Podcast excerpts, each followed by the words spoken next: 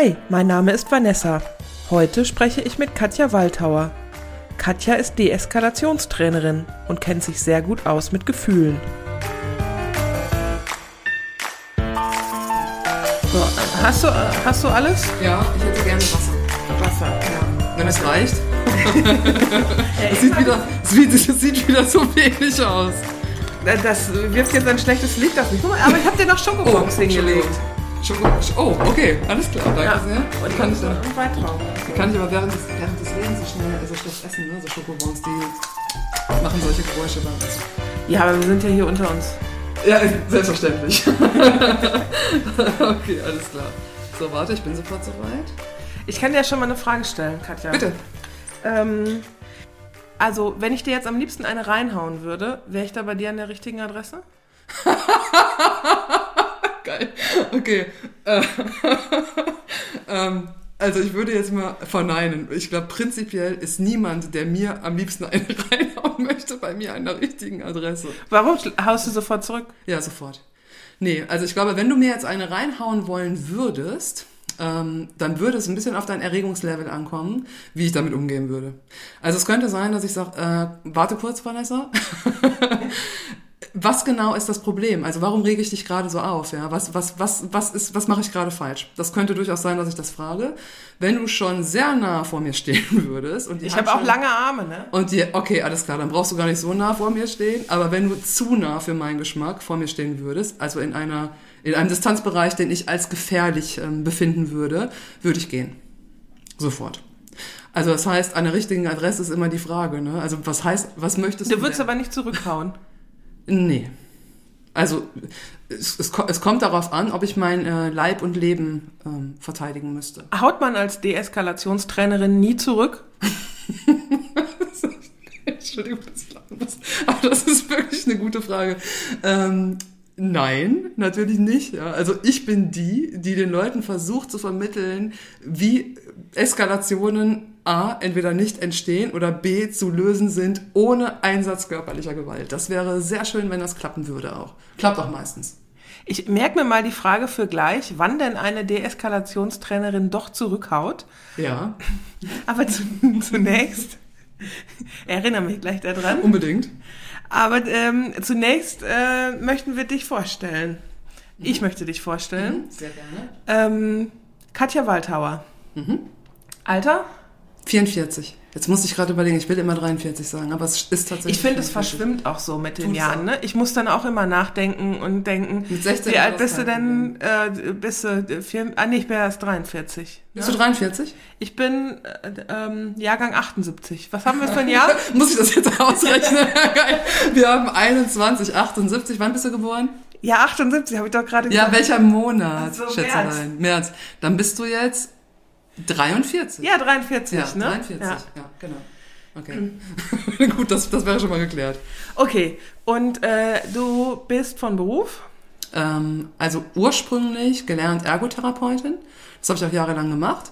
Und jetzt bin ich mittlerweile selbstständig als Trainerin, also Deeskalationstrainerin. Das hört sich jetzt immer so, das ist so eine Litanei jetzt, ne? Achtung.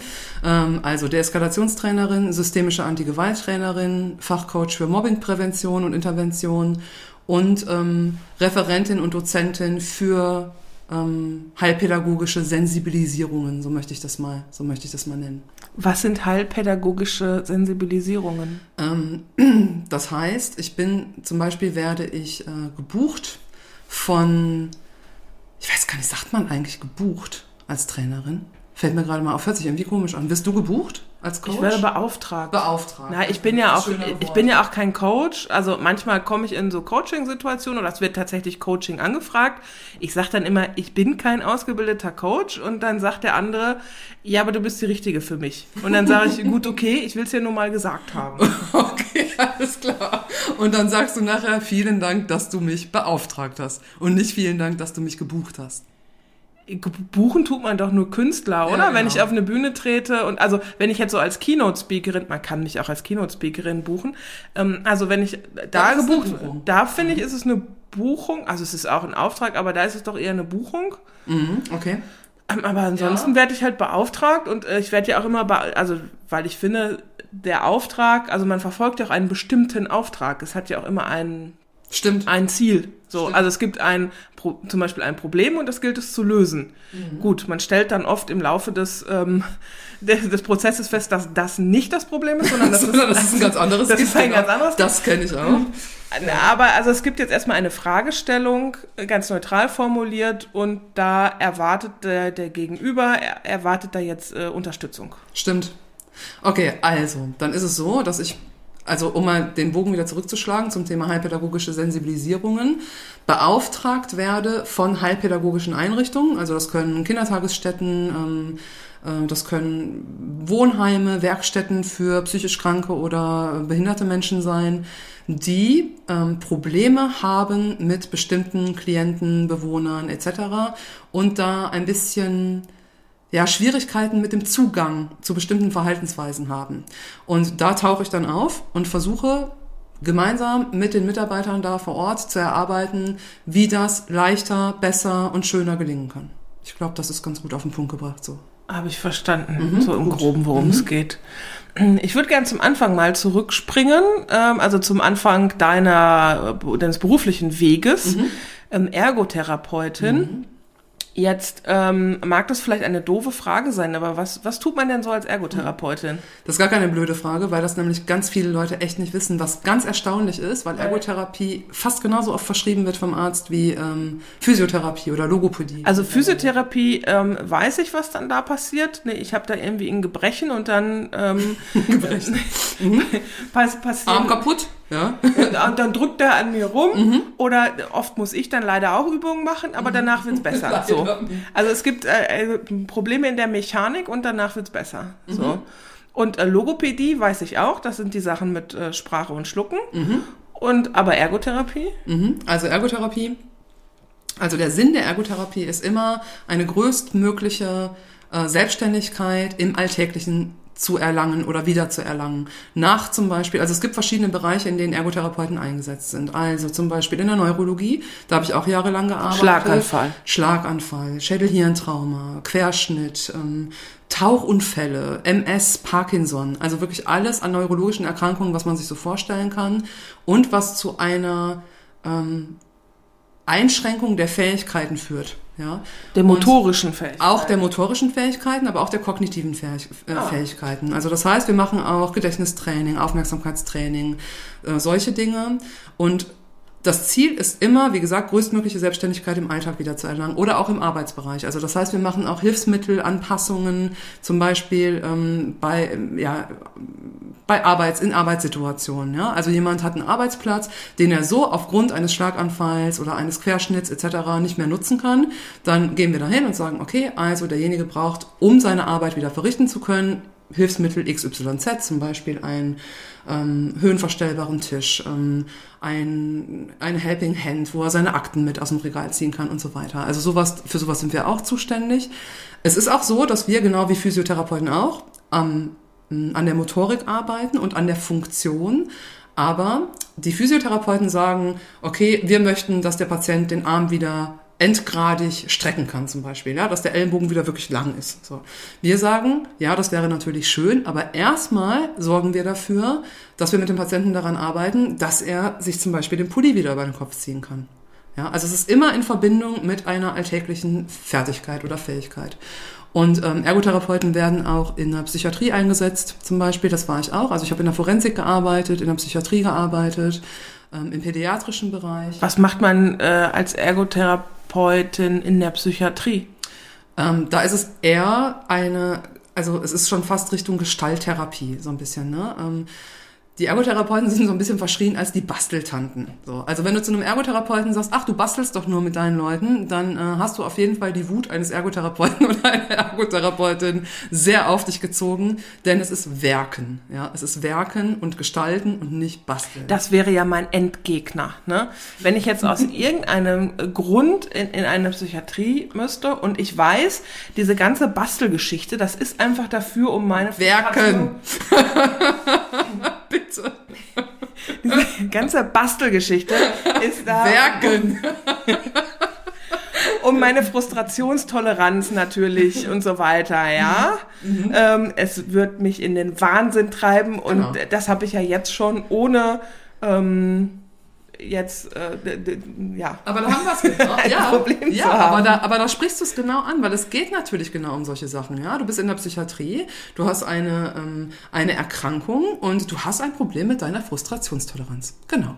So, und dann sitzt du da und dann bekommst du einen Klumpen Ton in die Hand und die Aufgabe ist, was zu gestalten. So, Und ähm, dieser Ton macht nicht, was du willst. Na, Ton geht ja noch, aber Körbe flechten zum Beispiel. Pellichrohr. Ganz klassisch. Finde ich auch furchtbar. Ne? 1,20 Meter hoch, ne? Ey, ich sag dir, nach 10 Zentimetern unten, da hätte ich, da wäre Also, ich schon fertig damit. Ganz ernsthaft, ich äh, habe da auch meine Probleme mit. Also es ist tatsächlich so, dass ich auch meine Probleme damit habe und es ist auch so, dass ich während der Ausbildung ähm, mit bestimmten Werkfächern meine Probleme hatte und dass schon Dozenten dort ähm, befürchten mussten, dass die Nähmaschine zum Beispiel aus dem Fenster fliegt, ungelogen. Also die mir gesagt haben, ich habe damals noch geraucht, Katja, steh doch bitte kurz auf und geh eine rauchen, dann kommst du wieder rein, bevor unser Inventar kaputt geht. So. Weil ich wirklich so genervt war davon. Und das auch nicht alles davon ist auch nicht meins, aber es gibt ein paar Dinge, die sehr gut zu gebrauchen sind ähm, im Umgang gerade mit psychisch kranken Menschen, um halt bestimmte Dinge zu erlernen. Es ist wirklich so, weil man es gut anpassen kann. Ne? Du kannst es sehr leicht schwerer machen, du kannst es sehr schnell leichter machen, ähm, du kommst gut ins Gespräch darüber, das ist schon gut. Es funktioniert gut, wirklich. Du guckst mich total, wie du mich anguckst. ja. Ja, ich habe Zweifel. Also ich zweifle die Sache an sich nicht an, aber Ich kann das auch total nachvollziehen. Es ist auf Dauer wäre es auch nicht meins, ne? Also auf Dauer wäre es auch nicht meins. Ja, aber da habe ich zum Beispiel gearbeitet. In der Forensik habe ich auch gearbeitet, auch im Gestalttherapeutischen eher. Ähm, aber das war eine Holzwerkstatt, ne? Also wir haben da wirklich äh, handfeste Dinge gebaut. Hundehütten. und, Ah, Das ist ja schon eher was, solange ich nichts mit diesen kleinen Sägen, mit diesen sensiblen Sägeblättern, ähm, diesen Handsägen, ne? ja, furchtbar. Äh, aussägen Diese Laubsägen müssen. meinst Diese du, oder was? Oh. Ja. Die ständig reißen. Die ständig reißen. Ja. Und dann, dann wird, also das ist ja auch so eine Schuldzuschreibung, ne? Dann sagt, Vanessa, dann musst du das mal sanfter und gefühlvoller machen. Hör mal, so viel Gefühl, wie ich dieser Laubsäge hab angedeihen lassen, ja? Da hat die noch nie gesehen ist auch und furchtbar. trotzdem reißt das. Ist auch so.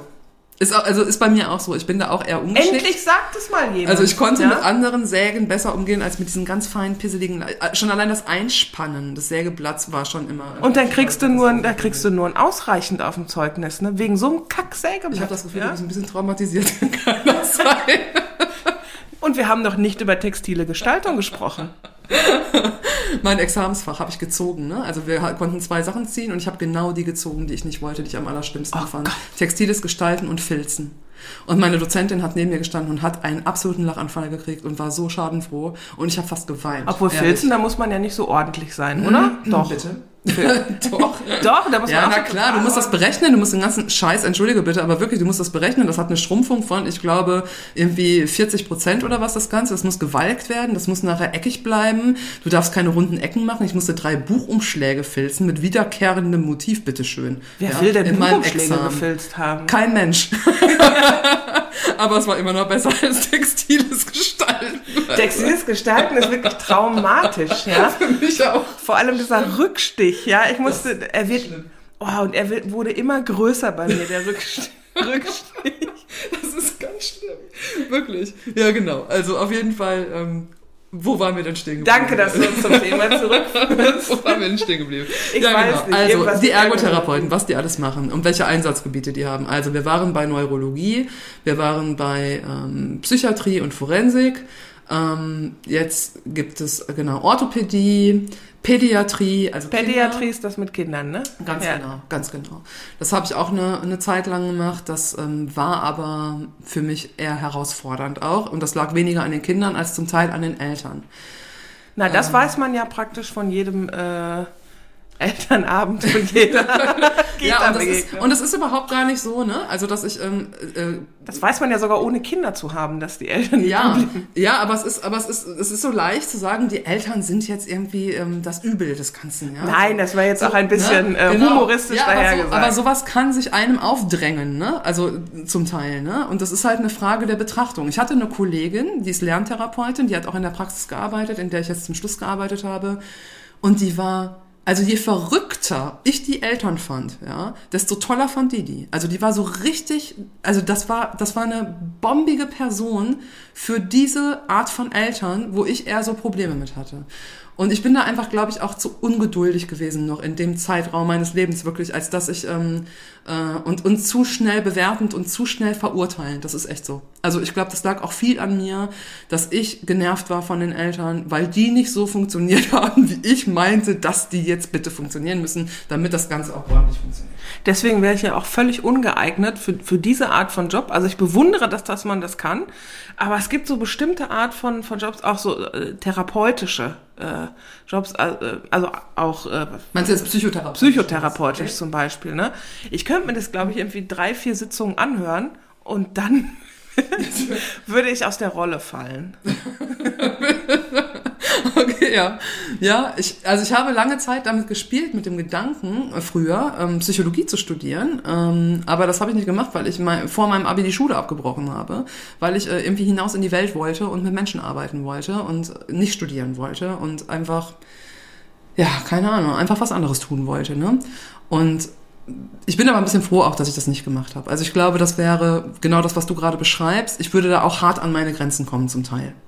So, also ich finde das, was ich jetzt gerade mache, dass ich als ähm, Trainerin oder als Coach da auftauche und mit denen bestimmte Dinge bearbeite und durchspreche und Fallbesprechungen habe, sehr angenehm, weil dann sehe ich die erstmal nicht mehr. hab denen alles gegeben, was ich denen geben konnte, ja, und äh, mache das auch mit vollem Herzen, wirklich.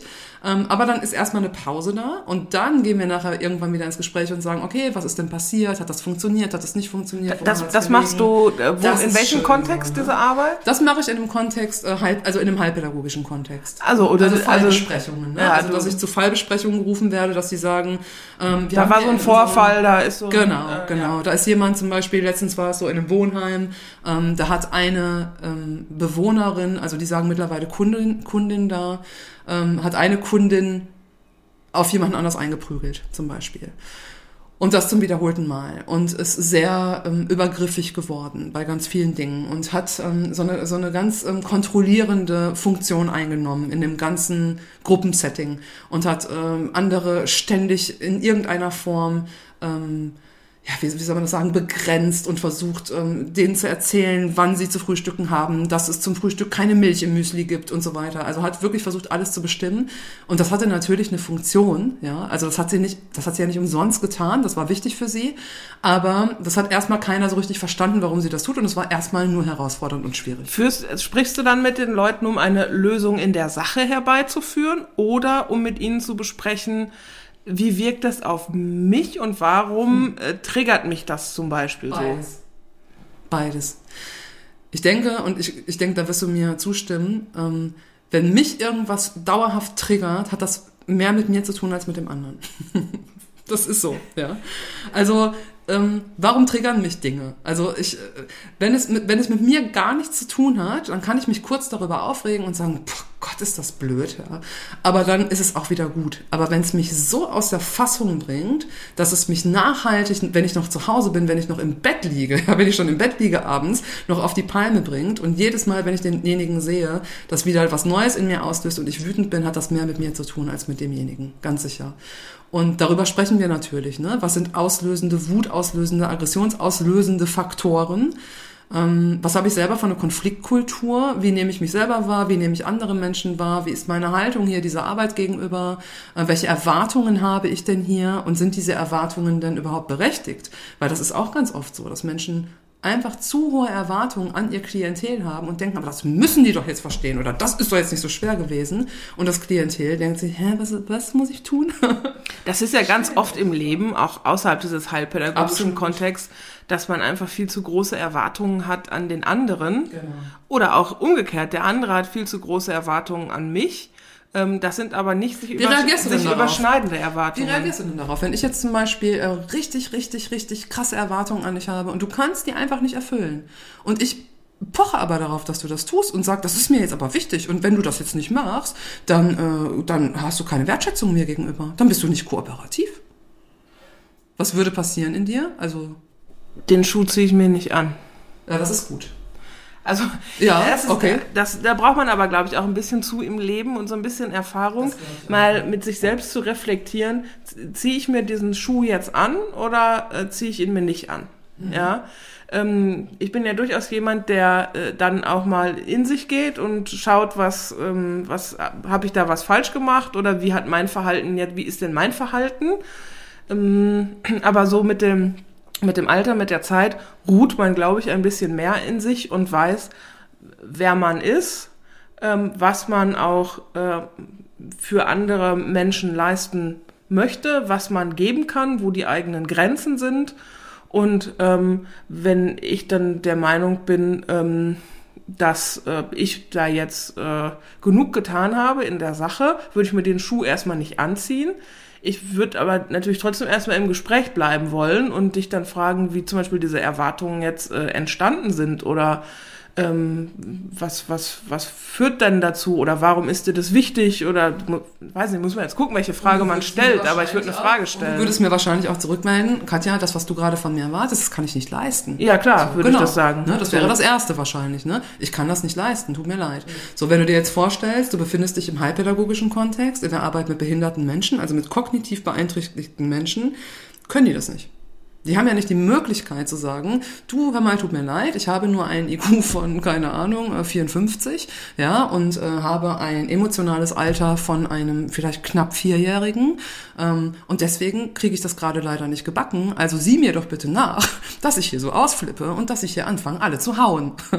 das können die nicht. So, und die Möglichkeit, die diese Menschen haben, ist laut zu werden, zu schreien, zu weinen, übergriffig zu werden, komische, also für uns auf den ersten Blick komische Dinge zu tun. Ja, und das stelle ich mir schon schwierig vor. Also selbst wenn ich das als, als Gegenüber ja weiß, dass das jetzt ein Verhalten ist, das, das kann der andere halt nicht. Das ist halt Teil der Beeinträchtigung oder bei psychischen Erkrankungen ist es halt Teil dieser Erkrankung. Ist es ja aber trotzdem schwierig auszuhalten. Ganz sicher. Ganz sicher. Also das ist, das erfordert eine ständige Selbstreflexion und immer wieder auch sich zu überlegen und auch gut abzusprechen im Team. Also dafür ist ein Team auch unendlich wichtig, ja. Wenn ich merke, dass mein Teamkollege oder meine Teamkollegin sich gerade total echauffiert über irgendwas, was gerade jemand gesagt, getan oder nicht getan hat, ähm, und ich bin gerade aber nicht emotional involviert, dahin zu gehen und zu sagen, hey, warte, ne, guck noch mal genau drauf. Irgendwie, wir wissen ja, mit wem wir es hier zu tun haben. Ne? Das, das, was du gerade von dem erwartest, das kann er ja nicht oder das kann sie ja nicht. So und dafür ist halt auch Teamwork unglaublich wichtig. Deswegen ist das eine nie so komplett getrennt von dem anderen zu betrachten. Deswegen war das, was du vorhin gefragt hast, eigentlich eine ganz wichtige Frage. Also geht es darum, wie arbeiten wir hier zusammen und so weiter, oder geht es darum, einen Fall zu lösen? Hört sich an, als wäre ich Kommissarin. Ne? Aber ähm, es geht um beides. Es geht immer um beides, weil es funktioniert nur miteinander. Gerade in solchen solchen äh, Arbeitskontexten funktioniert das nur miteinander. Ja, manchmal reicht ja schon zuhören, ne? dass ich einfach äh, genau. ja, so einen kathartischen ja. äh, Effekt brauche. Ne? Ich habe ja mich jetzt mal aufgeregt und muss mich jetzt mal irgendwie auskotzen und ja, dann geht's auch schon wieder. Genau. Ne? Und es ist auch okay, einfach mal aus dem Raum zu gehen und zu sagen, boah, den könnte ich wirklich manchmal, also ehrlich, ja. Das ist auch völlig in Ordnung und menschlich. Ja, es geht ja nur darum, wie es nachher weitergeht. Also gehe ich nachher auch so mit demjenigen um oder gehe ich dann wieder wertschätzend mit dem um, weil ich es losgeworden bin. Ja, also, weil ich meine, dieser Mensch, wie gesagt, macht das nicht absichtlich. Also der steht da nicht und sagt, so, mein neues erklärtes Ziel diese Woche ist, dass ich hier alle mal eben komplett in den Wahnsinn treibe und am besten dabei noch so ein bisschen verletze. Das machen die nicht, weißt du? Das ist nicht das, was die vorhaben. Die wollen gesehen werden und gehört werden. Und die wollen, dass ihre Bedürfnisse, die wollen ihre Bedürfnisse durchsetzen. Das ist eine große Bedürfnisorientierung, die da vorherrscht. Ja. Und wenn das nicht funktioniert, so wie die, dann machen sie halt ein bisschen mehr davon. Weil da ist ja auch nicht wie bei uns zum Beispiel, wir sagen, ähm, zum Beispiel, ähm, keine Ahnung, also das funktioniert so nicht. Ja, dann versuchen wir das vielleicht nochmal auf die gleiche Art. So, dann funktioniert das wieder nicht. Dann versuchen wir es vielleicht nochmal auf die gleiche Art. Also ich bin so jemand, ja. Ich denke dann, na gut, dann mache ich halt nochmal. Vielleicht habe ich es irgendwie nicht richtig versucht. Ja, ich kenne so. das auch so vom Möbel zusammenbauen und wenn es immer noch nicht funktioniert und mit dem Hammer draufgehauen habe, dann kann man auch mal in die Anleitung gucken. Genau. Und dann überlegen wir uns, okay, alles klar, offensichtlich scheint der Weg, den ich gerade eingeschlagen habe, nicht der beste zu sein. Also überlege ich mir was anderes. Und wenn wir auf nichts kommen, suchen wir uns Hilfe, gehen zu jemandem und sagen, hör mal, ich habe mal eine Frage. Ähm, ich glaube, du kannst mir da weiterhelfen. So, wenn wir aber von Menschen mit einer kognitiven Beeinträchtigung sprechen zum Beispiel, haben die diese Art von Problemlösestrategie ja gar nicht. Das heißt, die versuchen es, es klappt nicht, also ich bin, ich werde laut zum Beispiel, ne? So, es klappt nicht, werde nicht gehört. Es wird nicht das getan, was ich will. Also logische Konsequenz, ich werde lauter. Ist das bei Kindern auch so? Ja, ganz häufig. Ganz häufig. Das heißt, auch da muss ich dann nach dem Grund suchen gehen eigentlich. Genau. Genau. Die, die machen das nicht ohne Grund, die wollen irgendwas. Ne? Also wenn ich jetzt zum Beispiel hier meine Ellenbogen aufstütze, dann mache ich das, damit ich bequemer sitze, weil ich meinen Rücken entlasten will. Wenn ich mir irgendwie äh, die Wange kratze, mache ich das, weil es gerade juckt und weil ich möchte, dass es aufhört. Also es gibt eigentlich nichts, wirklich nichts, ja, außer meiner, ähm, äh, wie sagt man, Reflex, Reflexe oder so, ja, die ich tue, die, die ja auch einen Sinn haben. Aber es gibt ansonsten nichts, was ich tun würde, ohne dass es für mich irgendeinen Sinn hat. Ich mache nichts, ohne dass es für mich einen Sinn hat. Alles hat ein Ziel. Und das muss man sich mal bewusst machen. Also finde ich wirklich, das ist gerade in der Arbeit mit Menschen, ist das total wichtig, sich zu überlegen, ah, okay, mal, der hat ein Ziel, der will irgendwas. Es steht ein Bedürfnis dahinter. Und die Art und Weise, da können wir jetzt drüber streiten, ob die so schön und positiv ist, wie das gerade gezeigt wird. Aber es scheint die Art und Weise zu sein, die der andere gerade kennt. Und wenn er keine andere kennt und es nicht anders kann und ich im Arbeitskontext mit dem zusammen, also mit dem zu tun habe, ist es meine Aufgabe, mit dem zusammen zu überlegen, okay, also erstmal rauszufinden, worum geht's denn hier eigentlich? Und dann zu überlegen, wie können wir das schaffen, dass er das bekommt, ja, ähm, ohne dass es so unangenehm für ihn oder andere wird. Das ist ja überhaupt eine ganz starke Frage, worum geht's denn hier eigentlich? Ähm, die ich mir auch oft stelle, ja, manchmal, ich werde ja auch so in Kundenkontexte geworfen, ne? Und äh, die, irgendwann um mich her, da schwirrt alles auch so um mich herum. Und in dem Moment, wenn man irgendwie gar nicht weiter weiß und ich mich dann auch total unfähig äh, empfinde in, mein, in, in ja. meinem Job als irgendwie Beraterin, ja. dann ähm, einen Schritt zurückzutreten und sich zu, okay, das ist jetzt der Moment, wo man sich fragen muss, worum geht es hier eigentlich? Mhm. Und dann ähm, meistens eine Ebene, also einen Schritt zurücktreten oder eine Ebene höher gehen muss, um herauszufinden, okay, welche Muster spielen sich denn hier gerade ab? Wie kommt es denn zu diesem Kuddelmuddel zum Beispiel? Mhm. Ähm, um dann zu beantworten, worum geht es hier eigentlich? Was ist so das eigentliche Problem? Also bestimmte Strukturen er zu erkennen, Verhaltensstrukturen, ähm, fehlende Prozesse, ähm, Gefühle wie Eitelkeiten, Verletztheiten ja. zum Beispiel. Ja, ja, also sich zu fragen, worum geht es hier eigentlich? Mhm. Ne? Und wer hat welches Bedürfnis? Ja, das Super ist wichtige Frage. Wer hat welches Bedürfnis und auf welche Art wird hier versucht, das Bedürfnis zu befriedigen? So. Und wer ist hier verantwortlich für Bedürfnisbefriedigung? Das ist auch wirklich ein relativ wichtiger Aspekt des Ganzen, ganz ehrlich. Weil sehe ich die Verantwortung bei mir selber. Wenn ich dieses Bedürfnis habe, muss ich gucken, dass ich mein Bedürfnis befriedige oder suche ich das bei jemandem anders und mache den dafür verantwortlich, wenn es nicht befriedigt ist. Das ist ja auch nochmal ein Riesenunterschied. Das ist dann, wenn ich mich in eine Opferrolle begebe. Ja, unter anderem ja, glaube ich auch. Könnte man wahrscheinlich so nennen, ja. Also zu sagen, ne, ich, äh, du machst nie das, was ich will. Du machst nie das, was ich brauche. Ne? Ich habe doch schon tausendmal jetzt gesagt, ich brauche das und das und ich krieg das nicht. So, warum machst du das denn nicht für mich? Woher kommt so eine Haltung? Also so eine Haltung gibt's ja ähm, nicht, nicht selten, ne? dass Menschen ähm, sich in einer sich in einer Opferrolle sehen, wo, wo ich als also wo ich als Außenstehende sehe und das muss jetzt nicht nur beruflicher Kontext sein, das kann auch privater Kontext sein, wo, wo man als Außenstehender ganz klar sieht, naja, also da mag ja sein, dass im Umfeld auch mal was schiefgelaufen ist, aber ich würde mal zuallererst mal bei mir selber suchen gehen. Ne? Mhm. Also für Außenstehende ist es relativ klar. Oder auch Leute, die und sei es nur in einem, du bist auf einem auf einer Party und hast so ein Partygespräch und da kommt jemand und erzählt dir was und ähm, du du merkst irgendwie an dem ganzen Gespräch im Laufe des Abends, mein Gott, da irgendwas stimmt da doch nicht. Der ist ja, sieht sich ja immer nur in der Opferrolle. Das kenne ich auch sowas. Beruflich. Ach Gott sei Dank habe ich das nicht mehr. Ne? ich war früher, ich war früher absolute Ansprechpartnerin für genau solche Menschen. Wirklich, ist mir ganz schwer gefallen, die irgendwie loszuwerden wieder.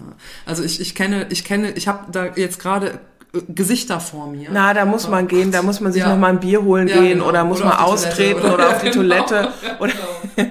oder mittlerweile sage ich dann auch mal, du, hier sind ganz viele Leute, die ich nicht gesehen habe. Ich möchte auch mal mit äh, mhm. anderen reden jetzt mal. Ich, ich möchte jetzt auch. Ja, aber das ist auch ein Prozess, das zu lernen erstmal, sich da so abzugrenzen und zu sagen, hör mal, ich möchte jetzt nicht mehr, ja. Also ist jetzt gut. So. Ja, also, weil äh, es gibt ja diese Menschen, da driftet das Gespräch immer wieder in die Richtung. Ja. Also du, du ähm, versuchst da ja den, dem Ganzen dann eine Kurve zu geben in etwas äh, Positives zum Beispiel du oder auf andere Chance. Thematiken und du hast keine keine Chance. Chance. Woran liegt das? Also Ja, woran diese, liegt das? Das Diese, gute diese, ähm, dieses Muster, äh, wenn Menschen ähm, immer das Gefühl haben, die Dinge geschehen mit mit ihnen, aber sie sind gar nicht in der aktiven Rolle oder sie sehen gar nicht, dass es äh, dass es Dinge in ihrem Einflussbereich sind. Also offensichtlich ja eine äh, mangelnde ähm, ähm, Wahrnehmung von Eigenverantwortung, ja, ähm, wodurch bedingt das jetzt ist, das vermag ich, also ich glaube, das ist im Eins, ich, das ist wahrscheinlich nicht immer gleich. So, also ich denke mir, also ich, ich fabuliere jetzt mal so ein bisschen rum, ne? Also es kann durchaus sein, dass es ähm, wirklich aufgrund der Erziehung so gelaufen ist, ähm, dass Eltern immer alles ferngehalten haben von dem Kind und dass halt immer der andere schuld war oder dass Eltern ähm, sehr schnell vielleicht für das Kind Verantwortung übernommen haben, immer wieder übernommen haben und das Kind nie einstehen musste äh, oder diese Menschen als Kind nicht einstehen mussten für das ähm, und die Konsequenzen tragen mussten für das, irgendwie, was, was halt auf ihren Mist gewachsen war, schlicht und ergreifend. Ja, das, äh, sowas gibt's ja durchaus, ne? So Eltern, die ihre Kinder da sehr, sehr, sehr behüten und die ihren Kindern auch suggerieren, die sind super und ja, dann liegt es halt an dem anderen. So. Also sowas kann ich mir durchaus vorstellen. Es gibt auch psychische Erkrankungen, ähm, die sich Menschen häufig als Opfer fühlen. Das sind zum Beispiel Depressionen oder depressive Verstimmungen. Das ist ein klassisches Symptom, dass Menschen ähm, sich selber als Opfer und sehr schnell verletzt etc. Ähm, empfinden, zum Beispiel. Und ich glaube, es ist auch, also da denke ich jetzt zum ersten Mal drüber nach, es ist jetzt wirklich nur laut gedacht, ähm, eine der Glaube, also oder ein Mangel an Glaube der eigenen Selbstwirksamkeit. Weißt du, was ich meine? Mit Selbstwirksamkeit ist ja gemeint, dass ähm, dass ich das Zepter in die Hand nehmen kann, also dass ich Ja, dafür, genau. also dass ich es machen kann, dass es besser wird. Dass ich, also vielleicht auch so eine, so eine, ähm, so ein Optimismus oder ein, ja, weiß ich auch nicht. Also Das ist ja auch eine, eine Sache der Sozialisation. Man muss ja auch äh, in seiner eigenen Biografie die Möglichkeiten schon mal gehabt haben, das zu erleben. Genau. Das heißt, ähm, ich bin in einer Situation, mir ist etwas widerfahren, äh, etwas Schlechtes widerfahren und ähm, ich kann mich aber selbst daraus befreien. Genau. So. Ähm, das ist dann zwar anstrengend, das fühlt sich auch nicht gut an und das ist hier gerade auch das Tal der Tränen, ähm, aber ich weiß, also ich kann jetzt zum Beispiel von, von mir sprechen, ne? Ähm, wir hatten es gerade, 43 Jahre alt, man hatte da auch schon mal Tiefpunkte im Leben.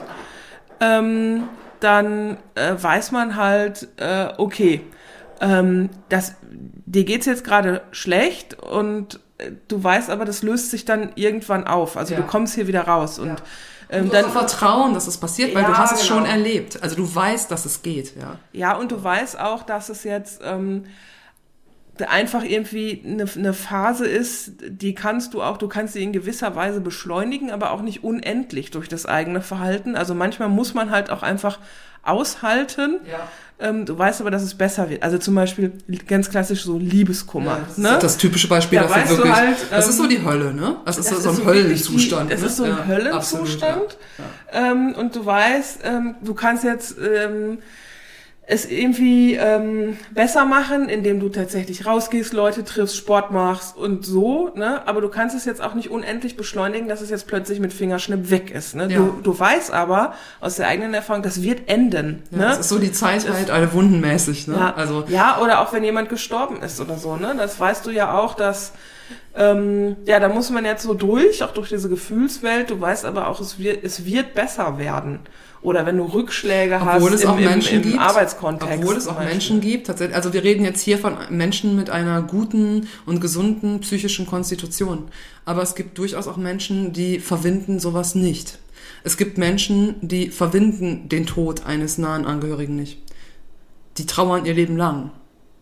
Und es ist auch immer ein bisschen abhängig davon, welche Resilienz hat derjenige generell. Ja, habe ich letztens noch einen langen Artikel drüber gelesen, ähm, dass es auch wirklich, äh, also dass Menschen mit einer gewissen Resilienz geboren werden. Also es gibt Menschen tatsächlich, also rein genetisch, die haben eine bessere Resilienz oder eine stärkere als andere Menschen. So und es gibt so die zarten Pflänzchen, die knacken sehr, sehr, sehr viel länger als Dinge äh, an Dingen als die ähm, robusteren zum Beispiel. Ne?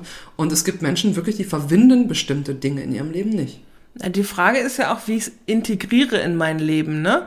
Also ähm, ich kann ja durchaus ein Leben lang um einen Menschen trauern, also traurig sein, dass der nicht mehr da ist, aber es nimmt keinen so groß, also es nimmt nicht den Raum in meinem Leben ein, sondern ähm, das ist so ein Kämmerchen, da bin ich vielleicht auch nach zehn Jahren, auch nach 20 Jahren noch traurig drüber, ähm, dass dieser Mensch gestorben ist. Und ich habe auch immer noch Momente, wo, wo ich den vermisse, aber dann geht's auch wieder.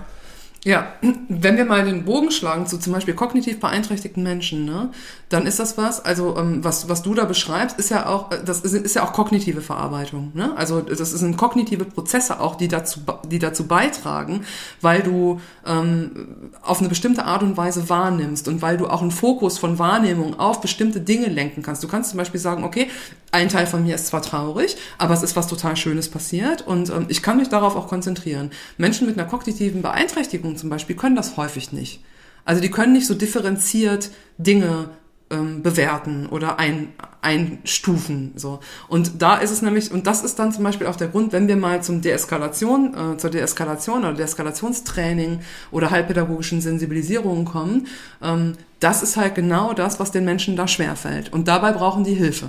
Dabei brauchen die einfach schlicht und ergreifend Hilfe. Und das ist der Auftrag, finde ich. Und das ist, deswegen ist beauftragt wahrscheinlich wirklich das wichtige Wort. Das ist der Auftrag von Menschen, die mit Menschen arbeiten mit kognitiven Beeinträchtigungen oder psychischen Erkrankungen zum Beispiel. Es sieht echt aus, als würde hier gleich die Welt untergehen ein bisschen. Ne? Ja, ne? Das, müssen wir gleich mal Pause machen ja. muss die Wäsche äh, reinholen. Okay, mach das mal. nee, wir machen ja erstmal Licht an. okay. Das ist echt Wahnsinn. Ach, also Katja, du bist es. es ist so dunkel geworden hier ja. gerade. Also ich meine, ihr seht es jetzt nicht, ja, aber es ist unglaublich dunkel. Es ist stürmisch draußen und es sieht wirklich so aus, als würde jetzt gleich irgendwie so sintflutartig. Äh ich möchte nur noch mal betonen, dass Mai ist und wir ja schon kurze Hosen tragen könnten. Ja, das stimmt. Aber da ich nicht so super gerne kurze Hosen trage, bin ich jetzt nicht so super äh, traurig darüber, muss ich sagen. Nee, ich bin so ein, ich bin so ein kurze Hosentrager. Okay dann tut mir das oder sehr leid. An dieser Stelle, an dieser Stelle mein tiefes Mitgefühl für dich.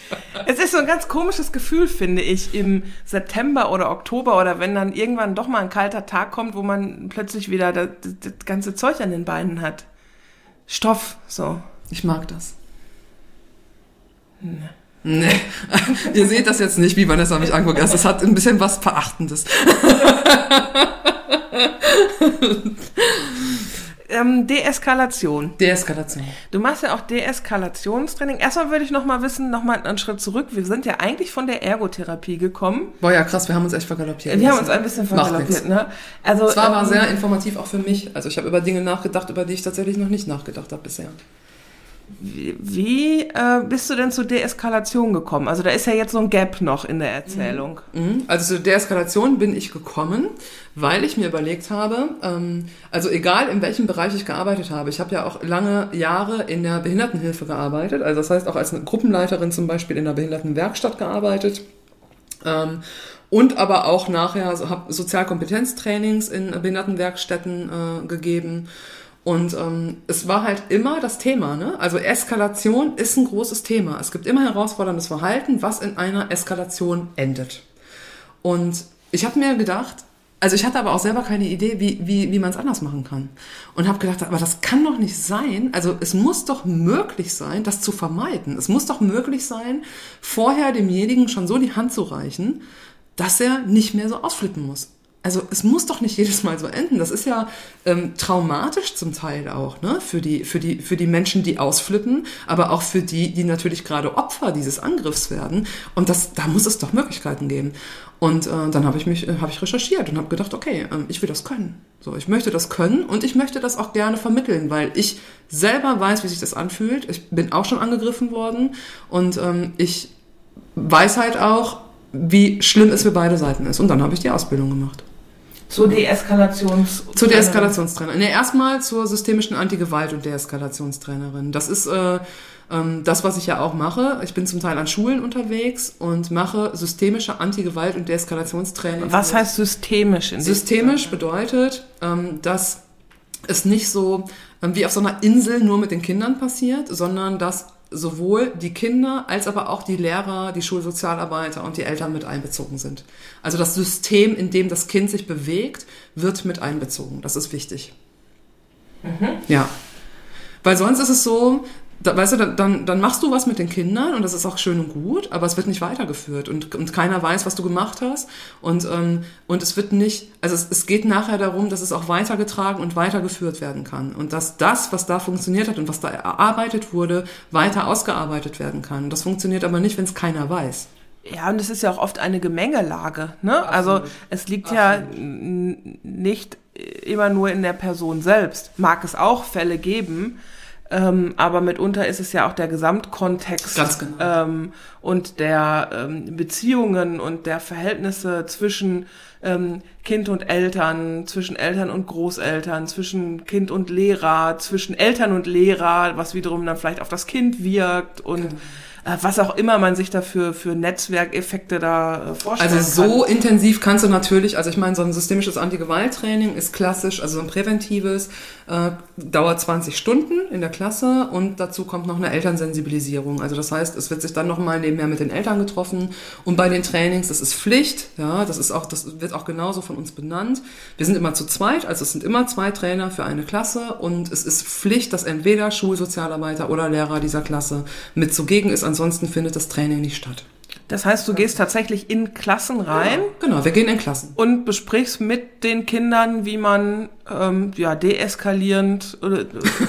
sein kann oder wie Gewalt gar nicht erst entsteht. Ja, es geht, es geht auch um Gewaltdefinition zum Beispiel. Ne? Was ist denn eigentlich Gewalt? Es geht um Empathietraining ganz viel. Ne? Ähm, weil diese Kinder wenn die sich halt reinversetzen können. Also wir machen ganz viel in Rollenspielen, ganz viel in Übungen, ganz viel in ähm, also wir, wir erleben aktiv ganz viel miteinander, um das nachher besprechen zu können und zu sagen, was ist denn hier gerade passiert? So, ich habe gerade gesehen, das und das ist hier passiert irgendwie. Ähm, ich habe gesehen, dass der da hinten in der Ecke stand und dass der überhaupt gar keine Chance hatte.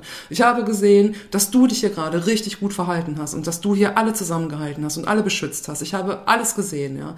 Und die Kinder kriegen eine Rückmeldung und die lernen, ähm, erstmal unsere Rückmeldungen zu ertragen, zu verarbeiten und sich nachher selber Rückmeldungen zu geben. Peer Group Education, darum geht's im Endeffekt. Es geht darum, dass die Kinder lernen, sich gegenseitig zu konfrontieren. Also es ist konfrontative Pädagogik, ja, was wir da anwenden. Das heißt, wir konfrontieren die Kinder mit ihrem Verhalten, aber auf eine, das hört sich so böse an, immer konfrontativ, als würden wir die irgendwie anschreien oder so. Darum geht's nicht. Es geht um eine sehr konsequente Haltung und es geht aber auch um Wohlwollen, Wertschätzung und um ein jedes Mal nach jeder Konfrontation fangen wir wieder von vorne an.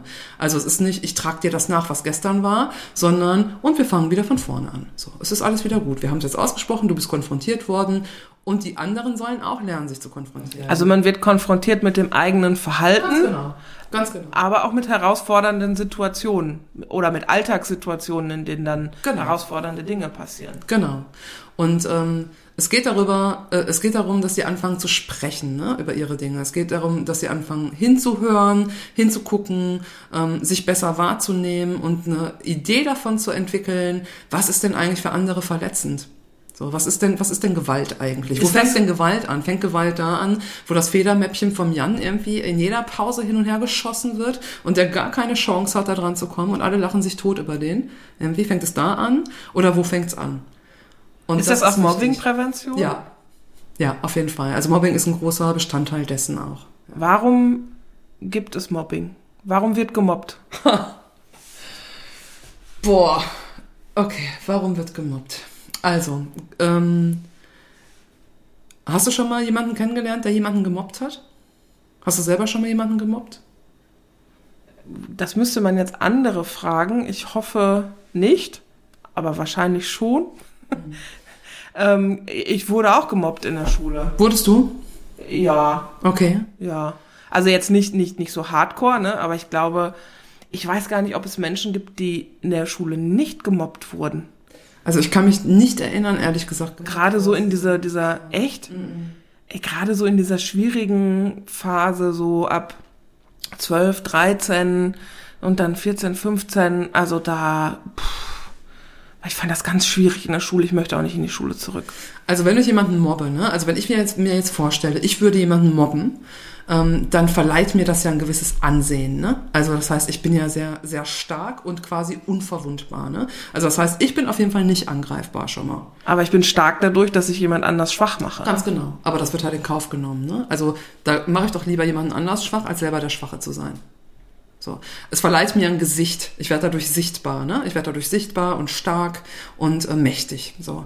Und ähm, wenn ich es richtig gut mache, dann habe ich ganz viele um mich rum, die mitmachen und die mich dafür bewundern. Und dann gibt's aber auch noch die, die mich gar nicht dafür bewundern, sondern die einfach nur dabei sind und einfach nur so tun, als fänden sie es okay, weil sie selber nicht Opfer werden wollen. Das sind doch eher die meisten, oder? Ja, das sind die meisten. Also diese Zugucker, Mhm, genau. ähm, das sind doch die, Das die sind die meisten. meisten. Es gibt wenige, Absolut. die sich dagegen stellen. Es gibt Genau. wenige, die sich tatsächlich offen dann da solidarisieren und dann mit in die Kerbe hauen. Also und die meisten sind doch diejenigen, die ähm, mit äh, zugucken Genau. oder mit ähm, schiefen Grinsen und ähm, äh, verhaltenem Applaus dann da irgendwie daneben stehen und Einfach um nicht selber, um nicht selber Opfer zu werden. Genau. Darum geht es, ne? Und deswegen solidarisiert sich ja auch kaum jemand.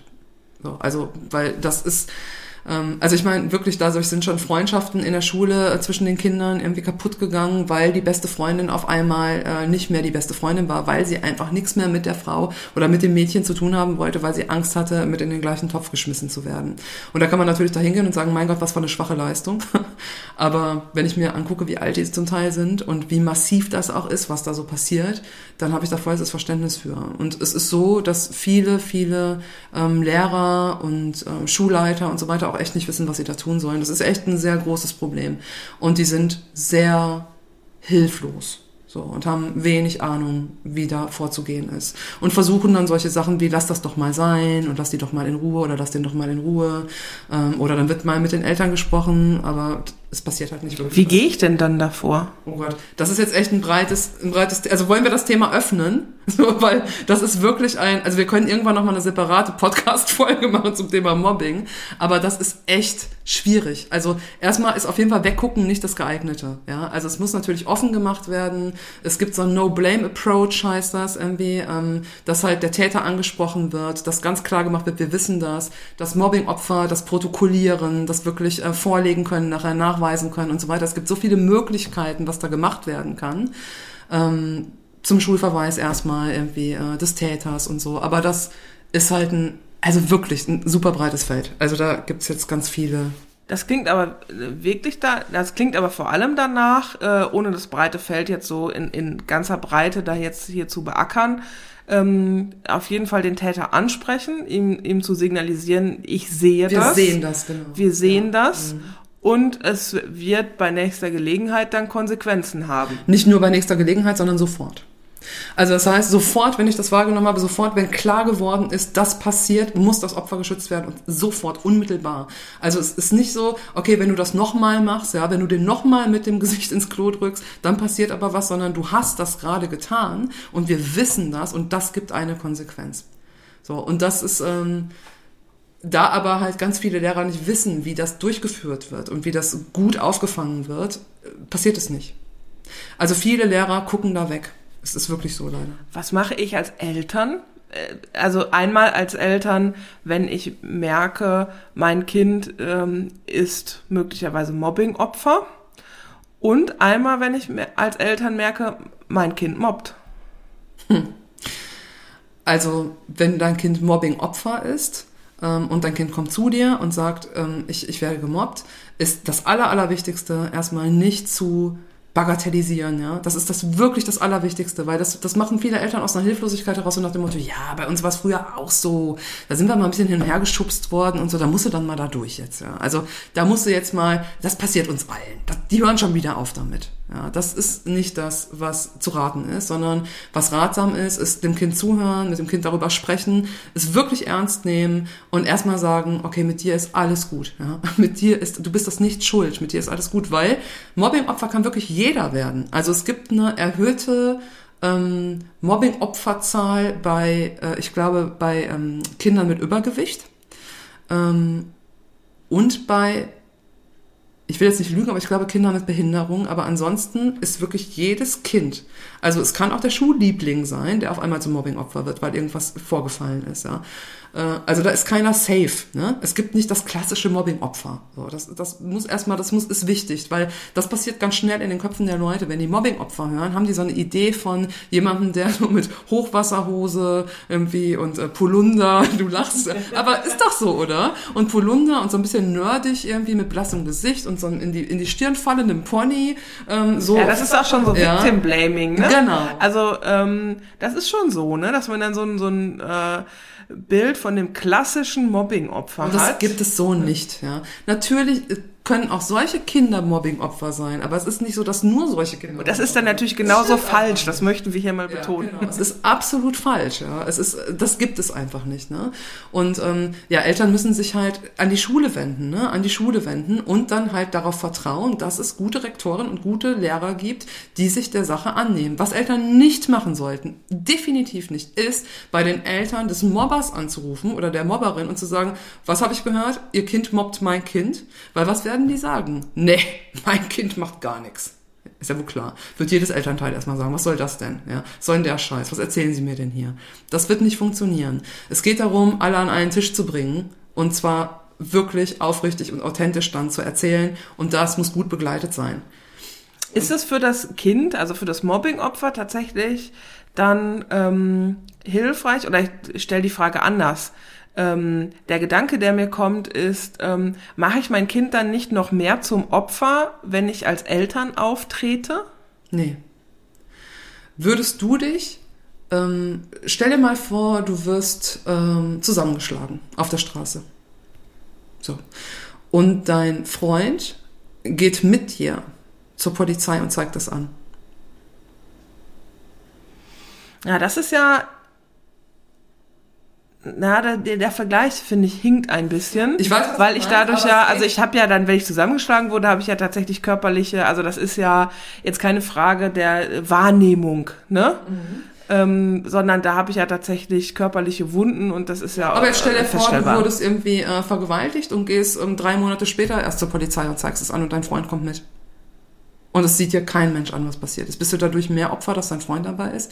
Mir geht's eigentlich nur darum, dass ähm, es nicht dazu führen sollte, dass sich Menschen mehr als Opfer fühlen und dass, wenn es gut gemacht wird, ja, ähm, und gut begleitet wird, auch nicht so sein wird, dass ein Kind sich von seinen Eltern, die es unterstützen und die ihm vertrauen und umgekehrt auch, sich mehr als Opfer fühlt, sondern eher gestärkt. Nennt das nicht, dass das Kind sich als Opfer fühlt, sondern dass es von anderen noch mehr als Opfer gesehen wird, Nee. als derjenige, der ähm, mit den nicht El- selber hinkriegt, der nicht das, selber, genau, Ja. also das war der Gedanke ja, dahinter. wenn nur das passiert, also wenn nur die Eltern, wenn nur die Eltern in die Schule gehen und sagen, hier, mein Kind ist hier gemobbt worden und oh, der ist so böse, die sind hier so böse, das ist der, der, die und die, ja, dann kann das sein, aber das darf ja nicht das sein, was passiert. Also, dass nur die Eltern da auftauchen und sagen, hier, äh, und einen riesen, einen riesen aufmachen, das ist ja nicht das, worum es geht. Es, es passiert ja viel, viel mehr noch. So, es muss viel mehr passieren. Und das ist wirklich sehr diffizil, was da passiert. Also es geht wirklich darum, dass es, ähm, dass mit dem Opfer gesprochen wird, dass mit dem Tätern gesprochen wird, dass der Täter sanktioniert wird, irgendwie, dass es ganz klar und offen gelegt wird, ja, vor der ganzen Klasse. Das ist hier passiert. Wir haben das gesehen. Das ist die Konsequenz. Und ähm, das einfach ist so ein, so ein so ein rigides Regelwerk dafür gibt, ja, und so eine rigide Sanktionierung, dass klar ist, das dulden wir hier nicht. Das, das, das dulden wir hier nicht. Du hast gerade gesagt, ähm, Schulen oder Lehrerinnen und Lehrer sind da auch oft hilflos. Ja.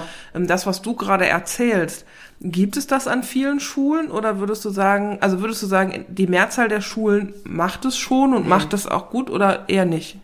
So, so, es gibt solche und solche. Es gibt Schulen, die sind da sehr gut sicherlich. Ich war ja auch noch nicht an allen Schulen unterwegs. Ich kann ja auch nur von denen sprechen, die ich kenne.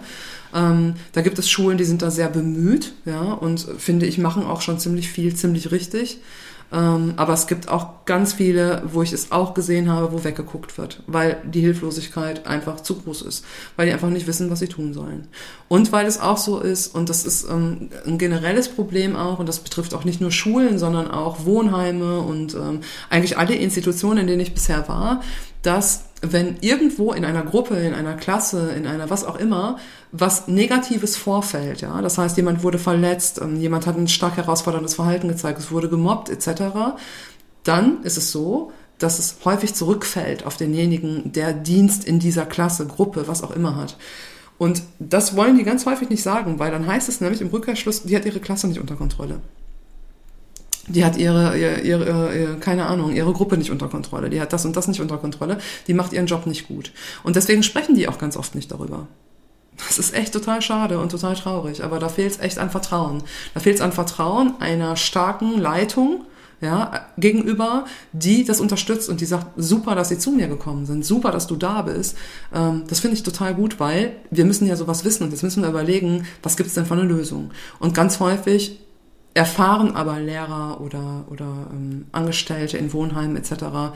oder in äh, Werkstätten, erfahren diesen Rückhalt nicht. nicht. Nicht ganz häufig, aber es passiert immer schon. Also letztendlich sagst du, ist es eine Frage der Leitung und der Führung und der Auch, Führungskompetenz. Definitiv, ja. definitiv.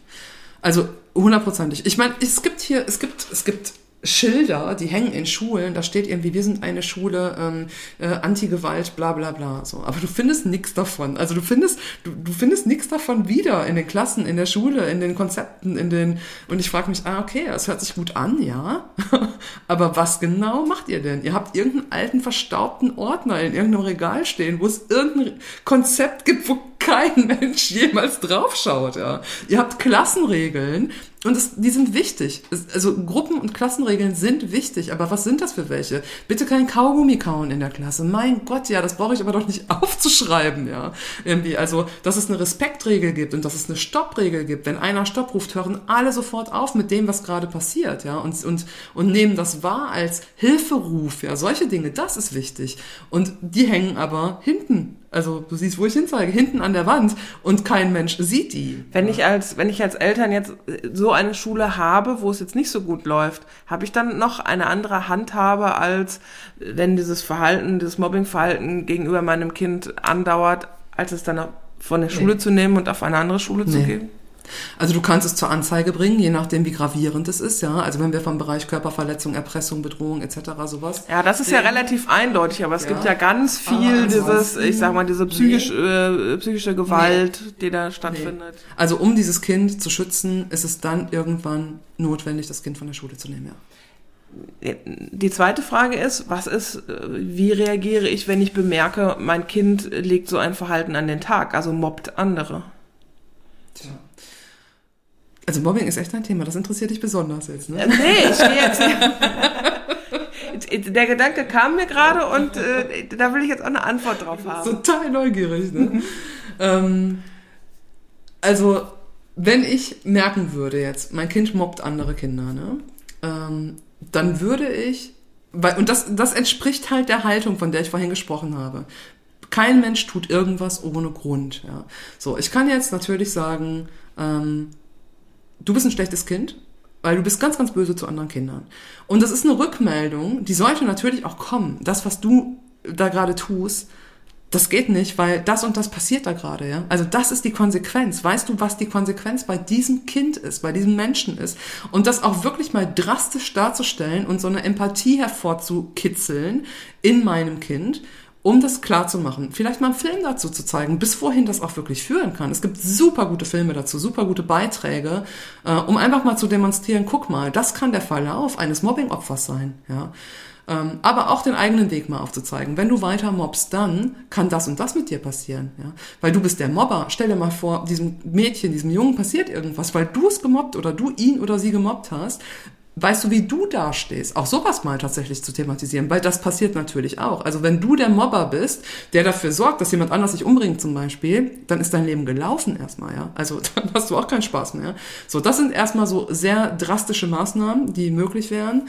Aber um das Ganze mal ein bisschen pädagogischer und psychologischer anzugehen, wäre mir super wichtig als Eltern zu erfahren, warum tust du das und was möchtest du, was brauchst du?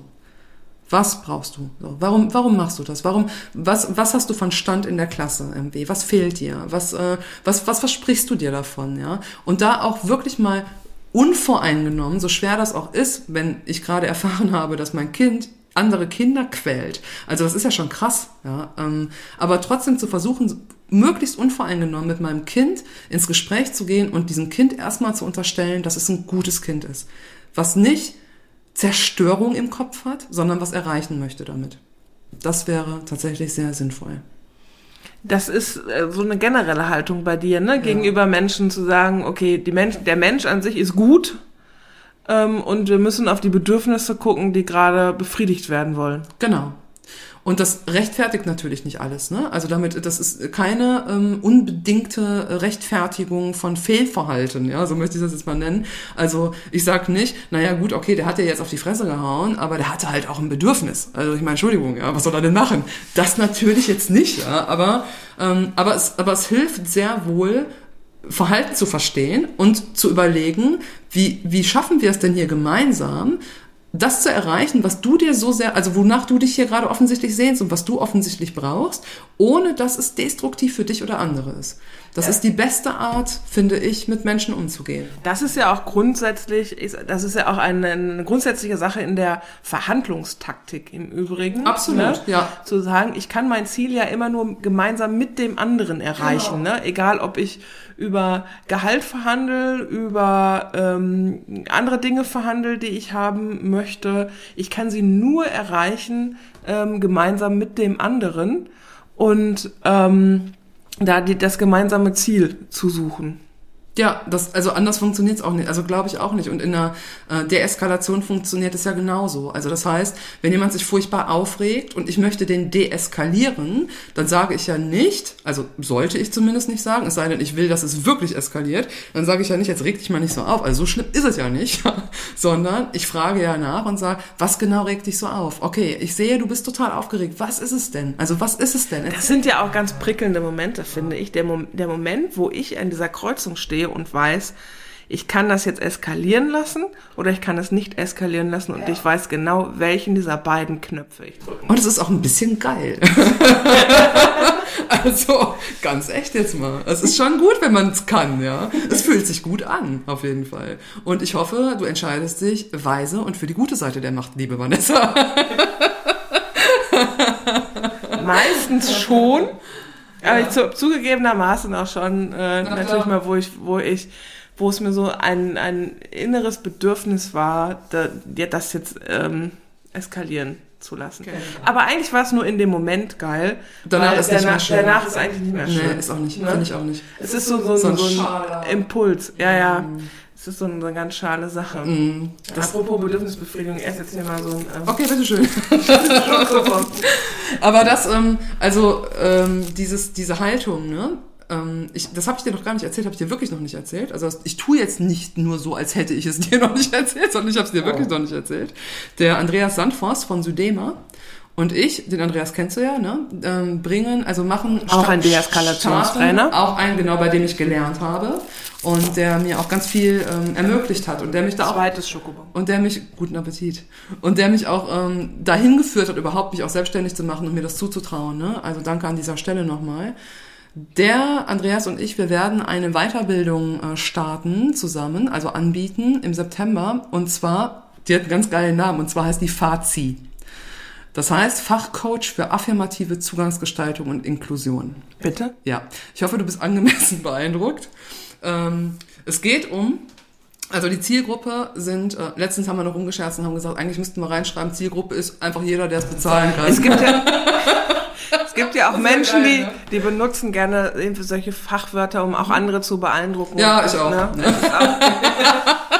genau. Hat es denn geklappt? Nein. Ah, fuck. Okay.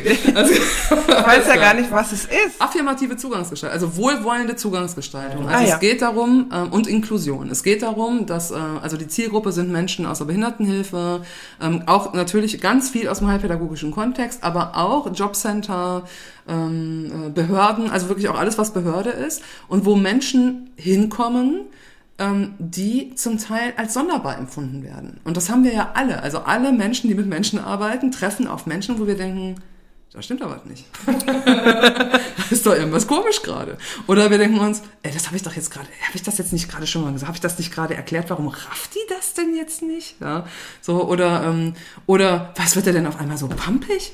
Oder was wird die denn auf einmal so blöd? Ich habe überhaupt nichts gemacht, ja. Und da geht es wirklich darum, ähm, eine Einschätzung von Menschen mit Besonderheiten, die, auf die wir treffen in unserem ganz normalen alltäglichen, äh, in unserem ganz normalen alltäglichen Job, äh, Alltag habe ich jetzt schon gesagt, alltäglich, du weißt, was ich meine, ähm, die einschätzen zu lernen und zu sagen, ah, okay, ich könnte es zu tun haben mit, ja, aufgrund dieses Verhaltens könnte es sein. Und es geht nicht um Stigmatisierung, es geht nicht darum so, ah, ein Depressiver, oh, eine Schizophrene, oh, ein Autist, ja, darum geht's nicht, sondern eine Idee zu entwickeln von Menschen, die bestimmte Verhaltensweisen zeigen und dann zu, sich zu überlegen, was wäre ein guter Zugang zu solch einer Art Mensch um sich selber und den anderen ein bisschen leichter zu machen und gerade wenn, wenn wir so intensiv mit Menschen arbeiten, das ein bisschen ähm, entspannter zu gestalten alles, weil wir einfach wissen, was wir tun können. Also wenn jemand so verhaltensoriginell ist, dass ich da verhaltensoriginell, mal, schönes Wort, ja. genau, mhm. dass ich da mal so äh, rein äh, pieksen kann und mhm. sagen kann, könnte es das sein mhm. oder könnte es das sein genau. oder also das systematisch mal auszuprobieren genau. und zu merken, okay, eins war es nicht, aber zwei hat gewirkt. Mhm, genau.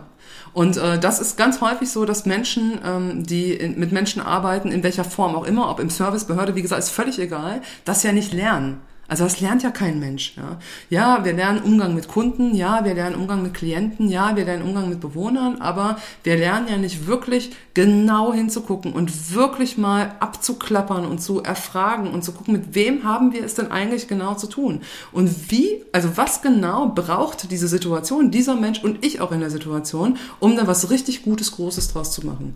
Und das ähm, bieten wir als Weiterbildung an. Das lernen ja überhaupt sehr wenig ja. Menschen, ne? Also sei es jetzt äh, im normalen Berufskontext als Führungskraft, also lernst du ja eigentlich total wenig mit mit äh, Menschen Absolut, umzugehen ja. und das einzuschätzen und man ahnt ja gar nicht, auf welche ähm, Dinge man so stößt, wenn man anfängt mit Menschen zu arbeiten, ne? Ja, also, ja wirklich. Ne? Wo, man, wo man sich dann auch denkt, selbst als jemand, der, der das jetzt, der sich damit auskennt und das beruflich macht, ne, so wie, so wie du oder ich arbeite ja auch sehr viel mit Menschen, da äh, stößt man ja auch immer wieder auf Dinge, wo man denkt, was ist denn jetzt los? Ja, was ist du denkst, du hast ja schon viel erlebt, ja. aber das ist jetzt ja, das stimmt. Ja, wirklich. Ja, es ist wirklich so. Und äh, das ist, finde ich, ganz wichtig, dass, dass Menschen da auf eine andere Art nochmal hinschauen können und aber auch ein bisschen Unsicherheiten verlieren können. Ne? Also sicherer werden im Umgang mit Menschen, die nicht ganz so sind wie die anderen, um das mal so zu formulieren. Und das, finde ich, ist eine ganz gute, gelungene, gelungene Sache. Da möchte ich mal eben ganz kurz, ähm, bevor wir das vergessen, darüber zu sprechen, weil das ist mir eine totale Herzensangelegenheit. Menschen, die nicht so sind wie die anderen. Ähm, Dein Podcast? Ja, ja, da müssen wir noch unbedingt kurz drüber sprechen, unbedingt. Ja, sag. Ja, also. Es gibt ein Podcast-Projekt, das wird jetzt über drei Jahre laufen. Geplant sind zwei Episoden im Monat. Im Moment kommt eine Episode im Monat raus. Das liegt auch ein bisschen daran, ob das gefördert werden wird oder nicht, ähm, weil es doch recht ähm, zeitintensiv ist. Und dieses Projekt heißt Sag ruhig wir zu uns. Ja, also eigentlich sollte es heißen mit Menschen. Der Name wurde mir geklaut. Und äh, dann musste ich mir was anderes überlegen und jetzt heißt es, sag ruhig wir zu uns. Ja, genau. Sag ruhig wir zu uns, weil, also das klingt so integrativ. Ja, das ist es auch. Es ist äh, inklusiv äh, hoch 23.000. Äh, so soll es auf jeden Fall sein. Ich hoffe, es wird auch so wahrgenommen. Es geht um Menschen. Also in diesem Podcast interviewe ich Menschen ähm, und spreche mit Menschen, über die sonst eher gesprochen wird. Also das heißt, das schließt ein. Menschen mit geistiger oder körperlicher Behinderung, Menschen mit Wahrnehmungsbesonderheiten, Menschen mit einer psychischen Erkrankung, Menschen mit, äh, die von Obdachlosigkeit oder Wohnungslosigkeit betroffen sind, Menschen, die von Sucht betroffen sind oder waren und so weiter. Also alle die, die in unserer Gesellschaft eher so ein bisschen ja, mit so gerunzelter Stirn, würde ich mal sagen, manchmal betrachtet werden. Ich habe die erste Folge schon gehört. Ja. Äh, mit, sag nochmal den Namen. Andreas Pennings. Mit, mit Andreas. Ja. Und Andreas ähm, ähm, sitzt im Rollstuhl mhm. und sagt... Hat das Locked-In-Syndrom. Genau, das ja. war es. Genau. Ähm, das heißt, der kann nur sehr eingeschränkt kommunizieren. Mhm. Also genau, der hatte, der Andreas hatte mehrere, also ihr müsst auf jeden Fall, jeder, der das jetzt hier hört, muss diese Folge hören, weil die ist toll, wirklich toll. Und äh, drei Folgen sind raus mittlerweile. Und ähm, der Andreas, genau, das Locked-In-Syndrom bedeutet, der hatte ähm, aufgrund einer Verwachsung ähm, einer, einer, eines wichtigen zuführenden Gefäßes, ähm, was genetisch bedingt war, das war nicht klar einfach, dass er das hatte. Das wusste keiner. Und der war extrem Sportler, also hat vier, Tag, vier Stunden am Tag Sport gemacht und hat deswegen dafür gesorgt, dass es so viele umleitende Gefäße gab, quasi, dass er das so lange überleben konnte, ohne dass es zu vielen Schlaganfällen kam. Aber irgendwann war es dann leider so weit und er hat aufgrund dieser Verwachsung in einer Nacht sehr, sehr viele Schlaganfälle erlebt, ist ins Koma gefallen und als er erwacht ist, ähm, hat er äh, das Locked-In-Syndrom gehabt, was bedeutet, dass ähm, alles zwar eingeht und auch richtig verarbeitet wird, aber nichts mehr rausgeht. Also das heißt, er hat alles wahrgenommen, alles gehört, kann alles schmecken, fühlen und so weiter. Aber alles, was Motorik war, war nicht mehr da, bis auf die Augen. Das ist ja, das muss ja wirklich ein Albtraum sein. Absolut. Das heißt, ich kann, ich nehme alles wahr, bin völlig bei absolut klarem Verstand. Ja und kann mich nicht bemerkbar machen. Ja, also ich, wenn ich mir das vorstelle, ich habe als Ergotherapeutin, daher kenne ich Andreas auch, als Ergotherapeutin mit Andreas äh, viele Jahre jetzt gearbeitet auch. Ähm, und äh, immer wenn ich mir das vorgestellt habe und wenn wir uns darüber unterhalten haben, habe ich so ein, so ein klaustrophobisches äh, Gefühl bekommen irgendwie. Also so ein, so ein, wo ich dachte, oh Gott, also es ist wirklich stelle ich mir auch ganz schrecklich vor. Es ist Gott sei Dank sehr schnell rausgefunden worden durch den Bruder von Andreas, der auch Ergotherapeut ist und ähm, zur damaligen Zeit in der Schweiz, glaube ich, in der Neurologie gearbeitet hat, ähm, der gesagt hat, ey, nee, nee, Moment, der hört uns, ne? das muss man ja erstmal mitkriegen, genau. dass, der, dass derjenige das mitkriegt. Der hat es sofort erkannt und hat gesagt, der kriegt hier alles mit und der kann hier über die Augen kommunizieren. Und ähm, dann wurde halt erstmal ähm, äh, genau durch, durch Blinzeln, dann durch ähm, irgendwelche Tafeln mit Buchstaben drauf etc. Und dann irgendwann ist er versorgt worden mit dem Tobii, also das ist der Sprachcomputer, den er hat, den er mit seinen Augen bedient.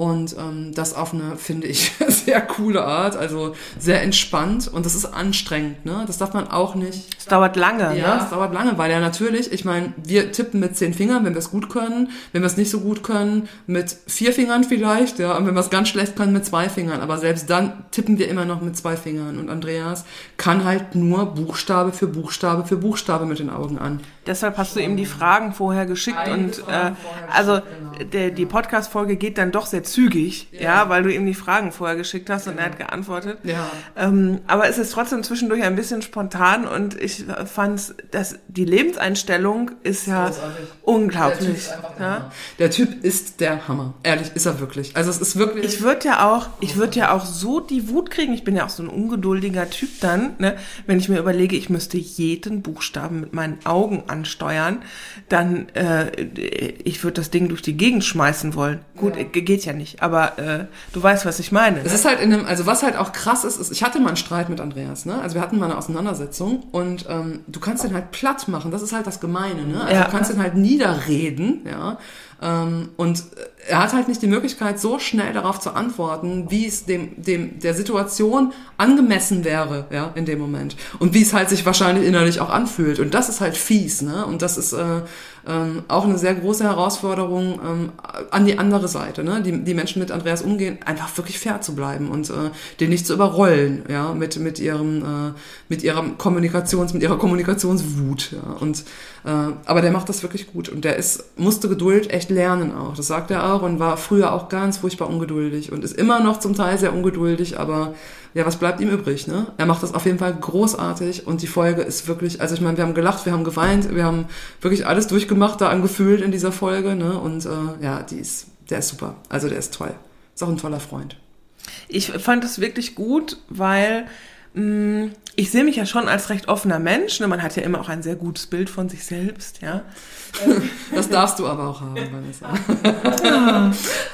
ja, aber natürlich habe hab ich mich auch ertappt dann beim Zuhören, dass man äh, ja schon so einen äh, Blick von außen, also es ist auch ein Bild zu sehen, du mit mhm. Andreas.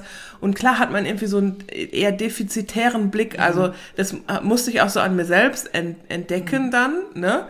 Ähm, selbst bei, bei allem Wohlwollen und aller Selbstreflexion ähm, hat man ja doch eher einen Blick auf die Defizite mhm. und ähm, weil die ja auch so offensichtlich ja, sind, ja. ja.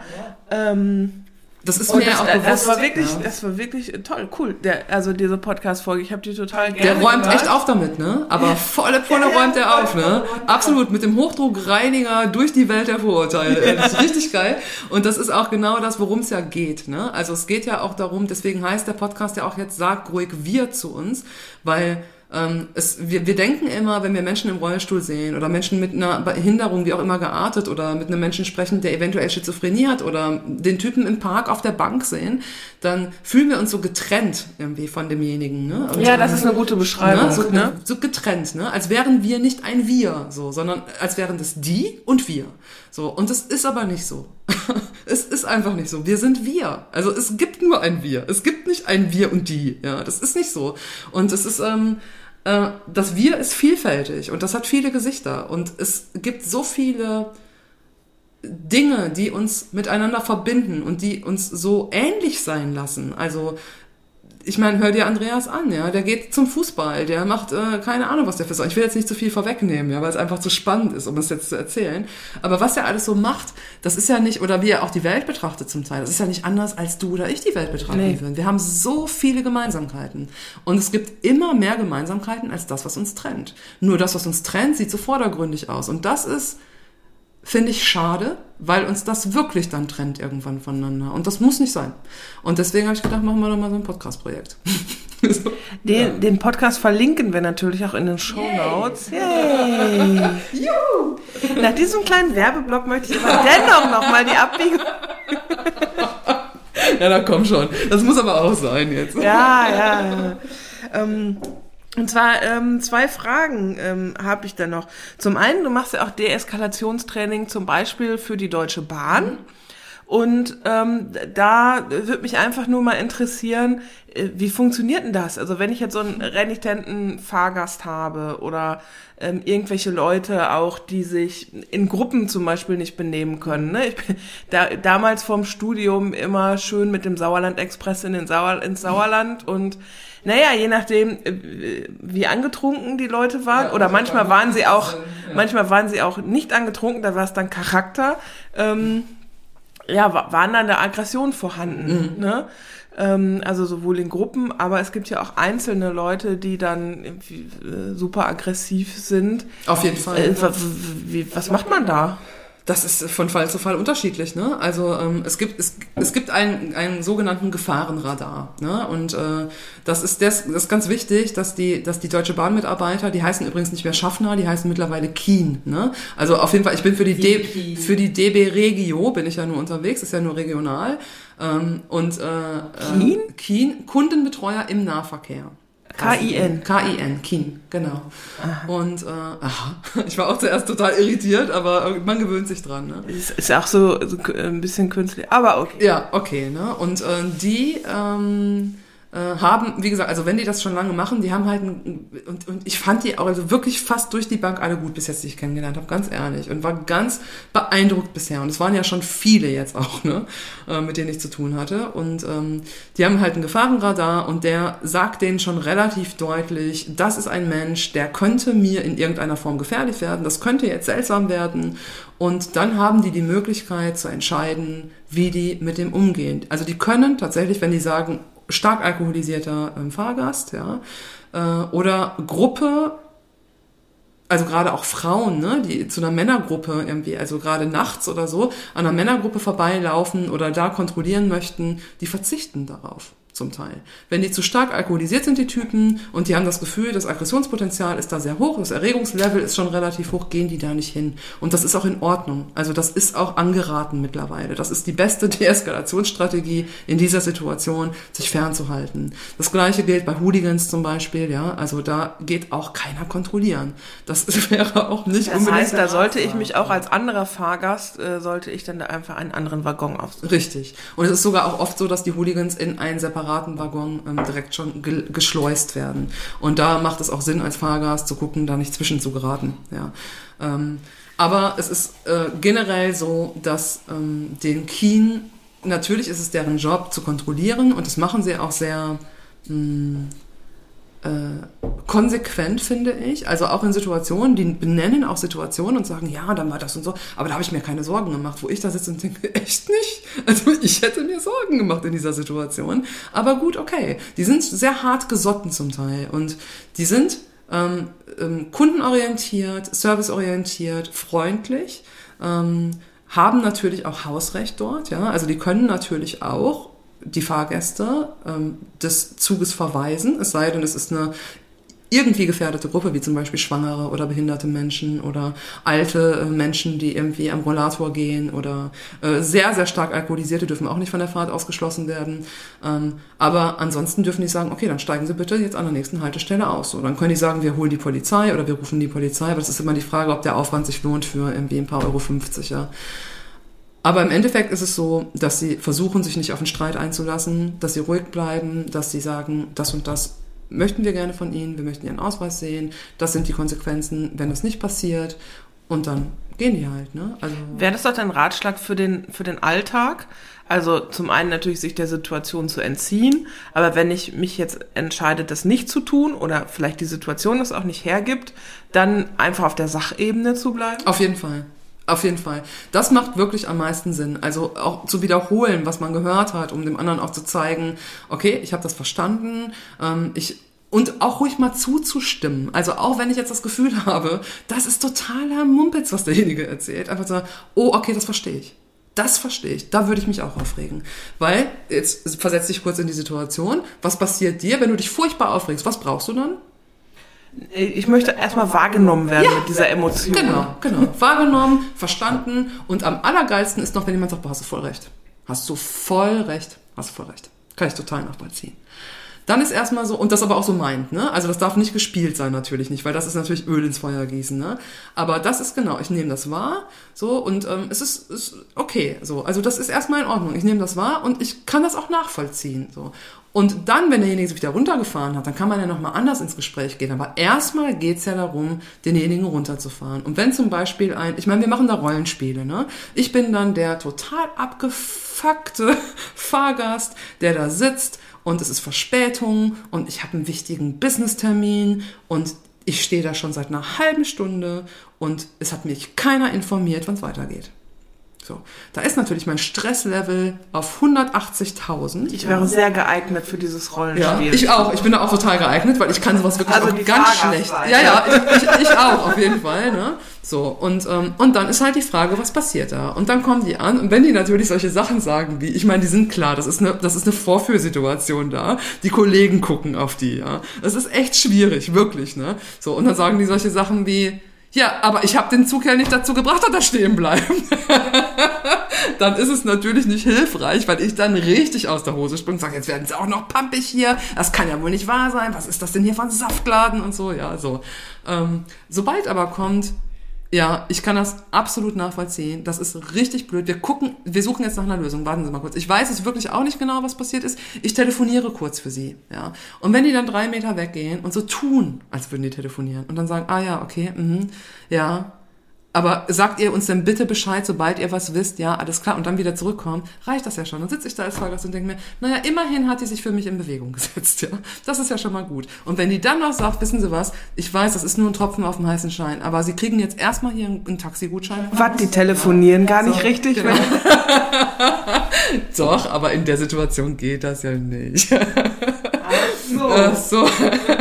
Ne? Und wenn dann noch kommt, hier Taxigutschein und wenn dann noch kommt irgendwie, äh, wir kümmern uns sofort darum, dass sie an der nächsten Stelle abgeholt werden von einem Taxi und zu ihrem Businesstermin gebracht werden. Und das können die, ne? Also das, das können die nicht immer, aber wenn die merken, da, da rastet jemand gleich aus, haben die schon solche Möglichkeiten, dann ist doch alles super gelaufen. Und das können die. Also ganz, ganz viele können das und machen das total gut. So. Und wenn ich mich dann im Ton vergreife, werde ich auch mal kurz eben darauf hingewiesen, dass es schön wäre, wenn ich freundlich bliebe, weil sie sind auch freundlich und dass man das dann doch viel besser klären kann. Ja. Ist es nicht auch so, ich habe mal gehört, dass wenn ich in dieser Erregungssituation bin, ja. dass es ja auch gar nichts bringt, da irgendwie auf die Sachebene zu springen, weil dann hier so mein Steinzeithirn da am, am Anschlag Kommt ist. auf den Eskalationsgrad an. Also es gibt eine Eskalationskurve und ähm, die ist ganz schön irgendwie, äh, da siehst du das nämlich und da ist, da gibt's so eine, so eine Spanne, so eine Zeitspanne quasi bis zu einem bestimmten, ähm, wie nennt man das? Ähm, bis zu einer bestimmten Höhe, sage ich mal, Erregungshöhe oder bis zu einem bestimmten Erregungslevel, ist noch Ansprechbarkeit vorhanden. Da, ja. da funktioniert Da das funktioniert es gut, noch. genau. Ja. Und wenn es darüber hinaus ist, ist das erstmal tatsächlich nicht mehr, geht es nicht mehr. Also logische Argumente, da braucht man damit nicht kommen. Da braucht man echt nicht mitkommen. Dann einfach erstmal auspowern lassen, erzählen lassen, nicken, Verständnis suggerieren, ja, verstehe ich, ja, super doof, ja, ja, ja, ja, ja. Und wenn dir jemand zu nahe kommt, gehen. Also das ist, das ist auch immer das Mittel der Wahl. Also oberste Prämisse, Prämisse bei Deeskalation ist nicht kämpfen. Also wenn ich mit einem Kampfgedanken in eine drohende, eskalierende Situation hineingehe, bin ich da falsch. Es geht nicht um Gewinnen. Also wirklich niemals. Bei einer Deeskalation geht es nicht um Gewinnen. Es geht darum, dass nachher beide als Gewinner da rausgehen. Und nicht, dass ich hier gewinne. Darum geht's nicht. Jetzt hast du ja gesagt, die Kunst ist ja Eskalation gar nicht erst entstehen zu lassen. Ne? Und ähm, das, da gibt's ja Situationen sowohl im Arbeitskontext, ne? ähm, wo ich Eskalation gar nicht entstehen lassen kann, aber auch im privaten Kontext. Ja. Ähm, das ist aber natürlich nicht immer einfach, wenn ich selbst Nee. emotional involviert bin. Also ich nenne mal so den Klassiker, ne? Man hat sich so als Paar getrennt, ja, und jetzt gibt's noch Dinge zu regeln. Und dahinter stehen ja eigentlich auch immer, also es, es ist ja eigentlich immer nur Symbolpolitik, ne? Es geht, es geht ja jetzt nicht um den Sessel und es geht ja jetzt auch nicht um das Auto oder um was auch immer da zu klären ist. Es geht darum, dass meine Bedürfnisse mal wieder nicht richtig wahrgenommen werden. Das hast du ja noch nie wirklich gemacht. Genau. Du hast mich die ganze Zeit, hast du mich immer, dass ich das überhaupt so lange ausgehalten habe mit dir. Jetzt zeigst du nämlich dein wahres Gesicht. Wir lachen, wir, lachen, wir, lachen nur, wir lachen nur deswegen darüber, weil wir gerade in der Situation sind. Das ist dir auch klar, ne? Okay, das, puh, ey. Ja. Scheiße, den haben wir Ja, also da ist auf jeden Fall eine ganz guter, ein ganz guter Rat ist ähm, Abstand. Also wenn ich merke, es schaukelt sich hoch, zu versuchen, ja, zu atmen. Also atmen ist eine ganz fantastische Sache. Wenn ich merke, dass ich mich gerade aufrege, also bewusst zu atmen oder das Logikzentrum Zentrum zu stimulieren, den anderen reden zu lassen und zu denken, 113, 102 und so weiter. Ja. Also, Also einfach so, genau, also genau. Einfach oder so in, in, in elfer Schritten zurückrechnen, ja, sowas, um wirklich das Logikzentrum mal so richtig auf Vordermann zu polieren, irgendwie, ähm, um dann wieder also wirklich das so als Rauschen an dir vorbeigehen zu lassen, das zu versuchen. Ja. Das hat nichts mit Mangel an Wertschätzung zu tun, sondern ist wirklich eine ganz gute, ähm, ein ganz guter Weil die Sache ist ja, also im Kopf weiß ich ja, dass es klug ist, nicht da jetzt darauf einzusteigen. Aber es ist mir ein inneres Bedürfnis. Ich kann das jetzt nicht so auf mir sitzen lassen. Diese ewigen Anschuldigungen, die sie ja schon immer gemacht hat, ne? Und du mir immer mit diesen Anschuldigungen gekommen bist, da muss ich jetzt mal zurückschießen, das geht jetzt nicht. Ja, auf jeden Fall. Das geht von, das geht wirklich von 0 auf 180. Das ist eine Senkrechtkurve. Das ist quasi, das ist ein Strich, ne? Also ein gerader Strich, ne? Einfach nur so ein horizontaler, nee, nee, nee, vertikal. Vertikaler gerader Strich, der schießt einfach nur irgendwie ins, ins Nichts. Und der andere hat noch gar nichts gesagt, er hat nur angefangen, so zu atmen. Ja, genau. Ja, genau. Und da ist wirklich, also ich, äh, da rate ich wirklich, also da würde ich dazu tendieren zu sagen, nehmt euch jemanden dazu, ja, wenn ihr solche Dinge besprecht. Also habt irgendwie einen Moderator dabei, ähm, der nicht unbedingt der beste Freund des einen Partners ist. das ist vielleicht auch nicht so ratsam. Oder wirklich atmet, ähm, wenn es in dem Moment anfängt und ihr merkt, echt Erregungsniveau steigt ins Unermessliche, ähm, das Gespräch beenden, zu sagen, okay, ich merke, ich reg mich gerade furchtbar auf, lass uns später nochmal telefonieren wirklich zu versuchen, da rauszukommen, weil ich glaube, da ist selbst Sachebene nicht mehr möglich. Also da ist, so lass uns doch mal versuchen, das auf die sachliche Ebene, ja, du kannst mich mal mit deiner sachlichen Ebene, ja. So, dann, das, das ist ja auch die Frage, was, wie der andere dann. Das Schlimme ist ja auch, wenn der andere dann so künstlich verständnisvoll wird, ne? Ja. Mhm. Okay, also meinst du künstlich verständnisvoll oder meinst du suffisant? Also meinst du, ähm, meinst du sowas wie, ach so, ja, mh. Ja, dann können wir das ja vielleicht, also so, so dieses Geseiere so ein bisschen, oder meinst du dieses, nee, ist klar, na klar, dann machen wir das doch so, wie du das willst, das ist klar. Nee, ich meine das so, dass, äh, ah, jetzt fängt er an, hier Ich-Botschaften zu formulieren, weil man muss ja Ich-Botschaften Ach so. formulieren, ne? Das ist so ein bisschen wie beim Bestatter, der dann so professionell betroffen wird. Ne? Das aber überhaupt gar nicht so meint. Der es nicht fühlt. Ja. Und du der es nicht siehst es. fühlt, sondern der einfach nur denkt, oh, das ist ein Kandidat für den Vollholzsack. Und gleich esse ich Gulasch.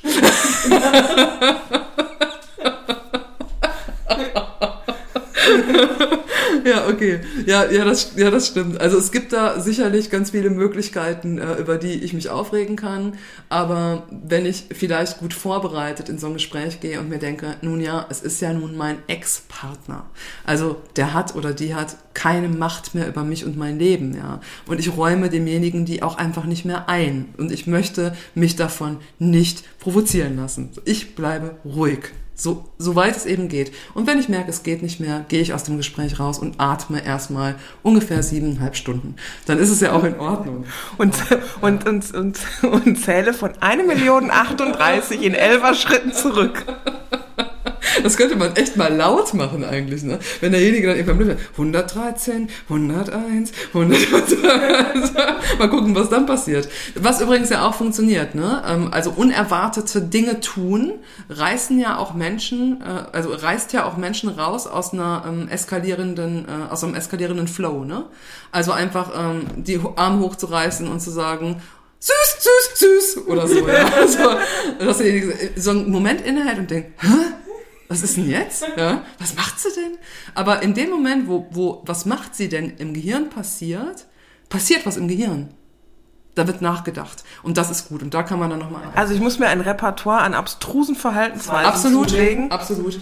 Ja, ich also dann es ist wirklich geil. Ich habe das mal mit den äh, FSJ-Lern, mit den Frei also aus dem freiwilligen sozialen Jahr, ein ähm, Deeskalationstraining gemacht auch und äh, da mussten die alle, also ich bin, hab so rumgewütet und so und die mussten sich so in so eine Reihe aufstellen und sind dann so nach und nach zu mir gekommen und mussten irgendwelche verrückten Sachen tun, ne, um mich da rauszureißen. Ich habe, glaube ich, in meinem Leben noch nicht so gelacht, ne. Es war so witzig einfach und ich war so so überzeugt davon, dass ich wütend bleibe. Und ich hatte gar keine Chance. Ne? Natürlich war ich auch nicht echt wütend und meine Hormone waren nicht die, die man normalerweise hat, wenn man eskaliert. Aber es hat, also es funktioniert auf jeden Fall. Ne? Also einfach Dinge tun, die überraschend sind. Oder einhaken und sagen, das, was du gerade gesagt hast, was du gerade gesagt hast.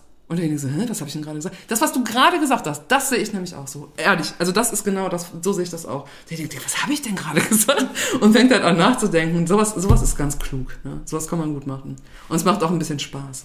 Um jetzt mal zur Ausgangsfrage zurückzukommen. Aber sag mal, wie lange haben wir denn noch Zeit? Reden wir nicht schon ganz furchtbar lange? Meinst du, die Menschen wollen dreieinhalb Stunden Katja und Vanessa zuhören? Nee. Nee. Deswegen mache ich jetzt auch Schluss hier. Okay. Das war unerträglich, ist das ja. Tut mir leid. Aber die Ausgangsfrage müssen wir noch beantworten. Wann haut eine Deeskalationstrainerin zurück? Wenn ich mich bedroht fühle, und zwar auf eine Art und Weise, dass ich keine andere Chance mehr habe, mein Leben zu retten, dann würde ich zurückhauen. Ansonsten gibt's, also was halt zurückhauen, ne? Also zurückhauen impliziert, mich hat gerade jemand geschlagen. Ja. Oder will mich schlagen oder hat mich nicht körperlich, hat nicht körperliche Gewalt ausgeübt und ich kann mir nur anders zu helfen wissen, als zurückzuschlagen, weil mir andere Mittel fehlen. Aber das passiert dir nicht, weil du bist ja Deeskalationstrainer. Naja, was ja nicht heißt, dass ich nicht auch mal ausflippe, ne? Also ich weiß noch, dass ich vor, ähm, äh, kleine Anekdote zum Schluss, weil sie wirklich lustig ist. Also ich meine das wirklich ernst. Also wenn ich, ich muss, ich müsste mich extrem bedroht fühlen oder das Leben eines anderen müsste extrem bedroht sein und ich würde keine andere Chance sehen, als körperliche Gewalt anzuwenden, um das, also um mich oder denjenigen zu schützen. Das wäre sicherlich eine, eine Situation, in der mir das passieren würde. Ne? Aber ähm, dass ich Leute zum Ausflippen bringe, das kann ich gut, ne? Also das kann ich total gut. Ich hatte vor, ich weiß nicht, wie lange das her ist, anderthalb Jahren oder zwei Jahren, da war ich mit einer Freundin zusammen im Wald und ähm, da ist mein Hund in einen anderen Hund quasi reingerannt. Ich habe das nicht gesehen, also der kam so um die Ecke und ich hätte meinen Hund angeleint, weil mein, meine Hündin ist ein bisschen assi manchmal, was andere Hunde betrifft und äh, manchmal ist sie super nett, manchmal ist sie ganz fies und es ist schwer einzuschätzen, vor allen Dingen, wenn ich vorher nicht sehe, was passiert. Ne?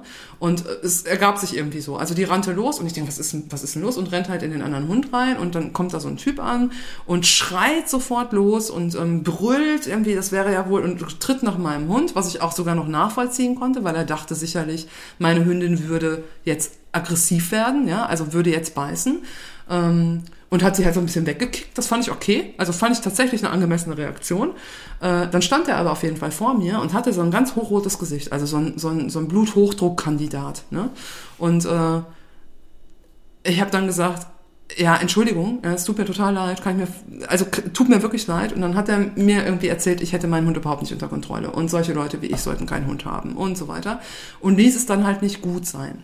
Und dann bin ich, das, das kann ich gut, wenn ich so richtig ätz, also es wird so ätzend dann, ne? Also ich bin dann so, ja, natürlich nicht. Ne? Also so, so ganz ähm, so, eine, so eine überhebliche. Das ist ja noch schlimmer, als ob du zurückschreibst. Ganz schlimm, ja. Und ähm, dann habe ich ihn noch darauf aufmerksam gemacht, dass er doch mal den Arzt aufsuchen soll, weil ich hätte das Gefühl, er hätte definitiv Bluthochdruck. Weil bei dieser ungesunden Gesichtsfarbe könnte ich mir nicht vorstellen, dass das noch okay ist. Und dann ist er natürlich immer weiter ausgeflippt, hat sich total hochgefahren. Und das Lustigste war, dass ich zu meiner Freundin vorher gesagt habe, ey, ich bin die Eskalationstrainerin. Weil die sagte, oh Katja, Katja, der ist total, ich so, hey, ich bin die Eskalationstrainerin. Und dann habe ich den mal eben kurz sowas von hochgefahren und äh, dann ist er fluchend und schreiend von dannen gezogen. Und äh, ja, ich war auch auf 180, aber bin halt ruhig geblieben, aber das war natürlich... Äh, Hat der ein bisschen innere Befriedigung verschafft? Ja, also ich musste erst grinsen, ne? Ich bin ja nicht so böse mit mir, wenn sowas passiert ist, ne? Also das habe ich gar nicht, wirklich nicht. Ich bin nicht oft böse mit mir. Oder, oder denk dann, boah, du bist ja schlimm oder so. Erst musste ich ein bisschen grinsen und dann habe ich gedacht, also das hättest du aber eigentlich, das, das kannst du aber eigentlich besser. Ja, aber ich fand es irgendwie auch ein bisschen witzig. Ja, doch ein bisschen, äh, doch, wenn ich jetzt ganz ehrlich bin, ein bisschen innere Befriedigung hat's mir schon verschafft. doch, ja, ja. In diesem Sinne. so innere Befriedigung und so. Ja, es war mir ein Fest. Ja, anderthalb Stunden, Katja. Boah, okay, also da vielleicht kannst du noch ein bisschen was rausschneiden. es gibt bestimmt hier eine oder andere Passage, die nicht so spannend waren. so die Mitte von, von Minute 14 bis Stunde 32. Also, es haben jetzt alle gehört, wie lange dieser Podcast dauert. Und wenn da jetzt nachher steht irgendwie 31 Minuten, dann wissen die, wie viel rausgeschnitten wird. Ach so, okay, ja, das ist ja doof. okay. So. Gut, machen wir es äh, kurz. Ja, ciao. Gut, tschüss.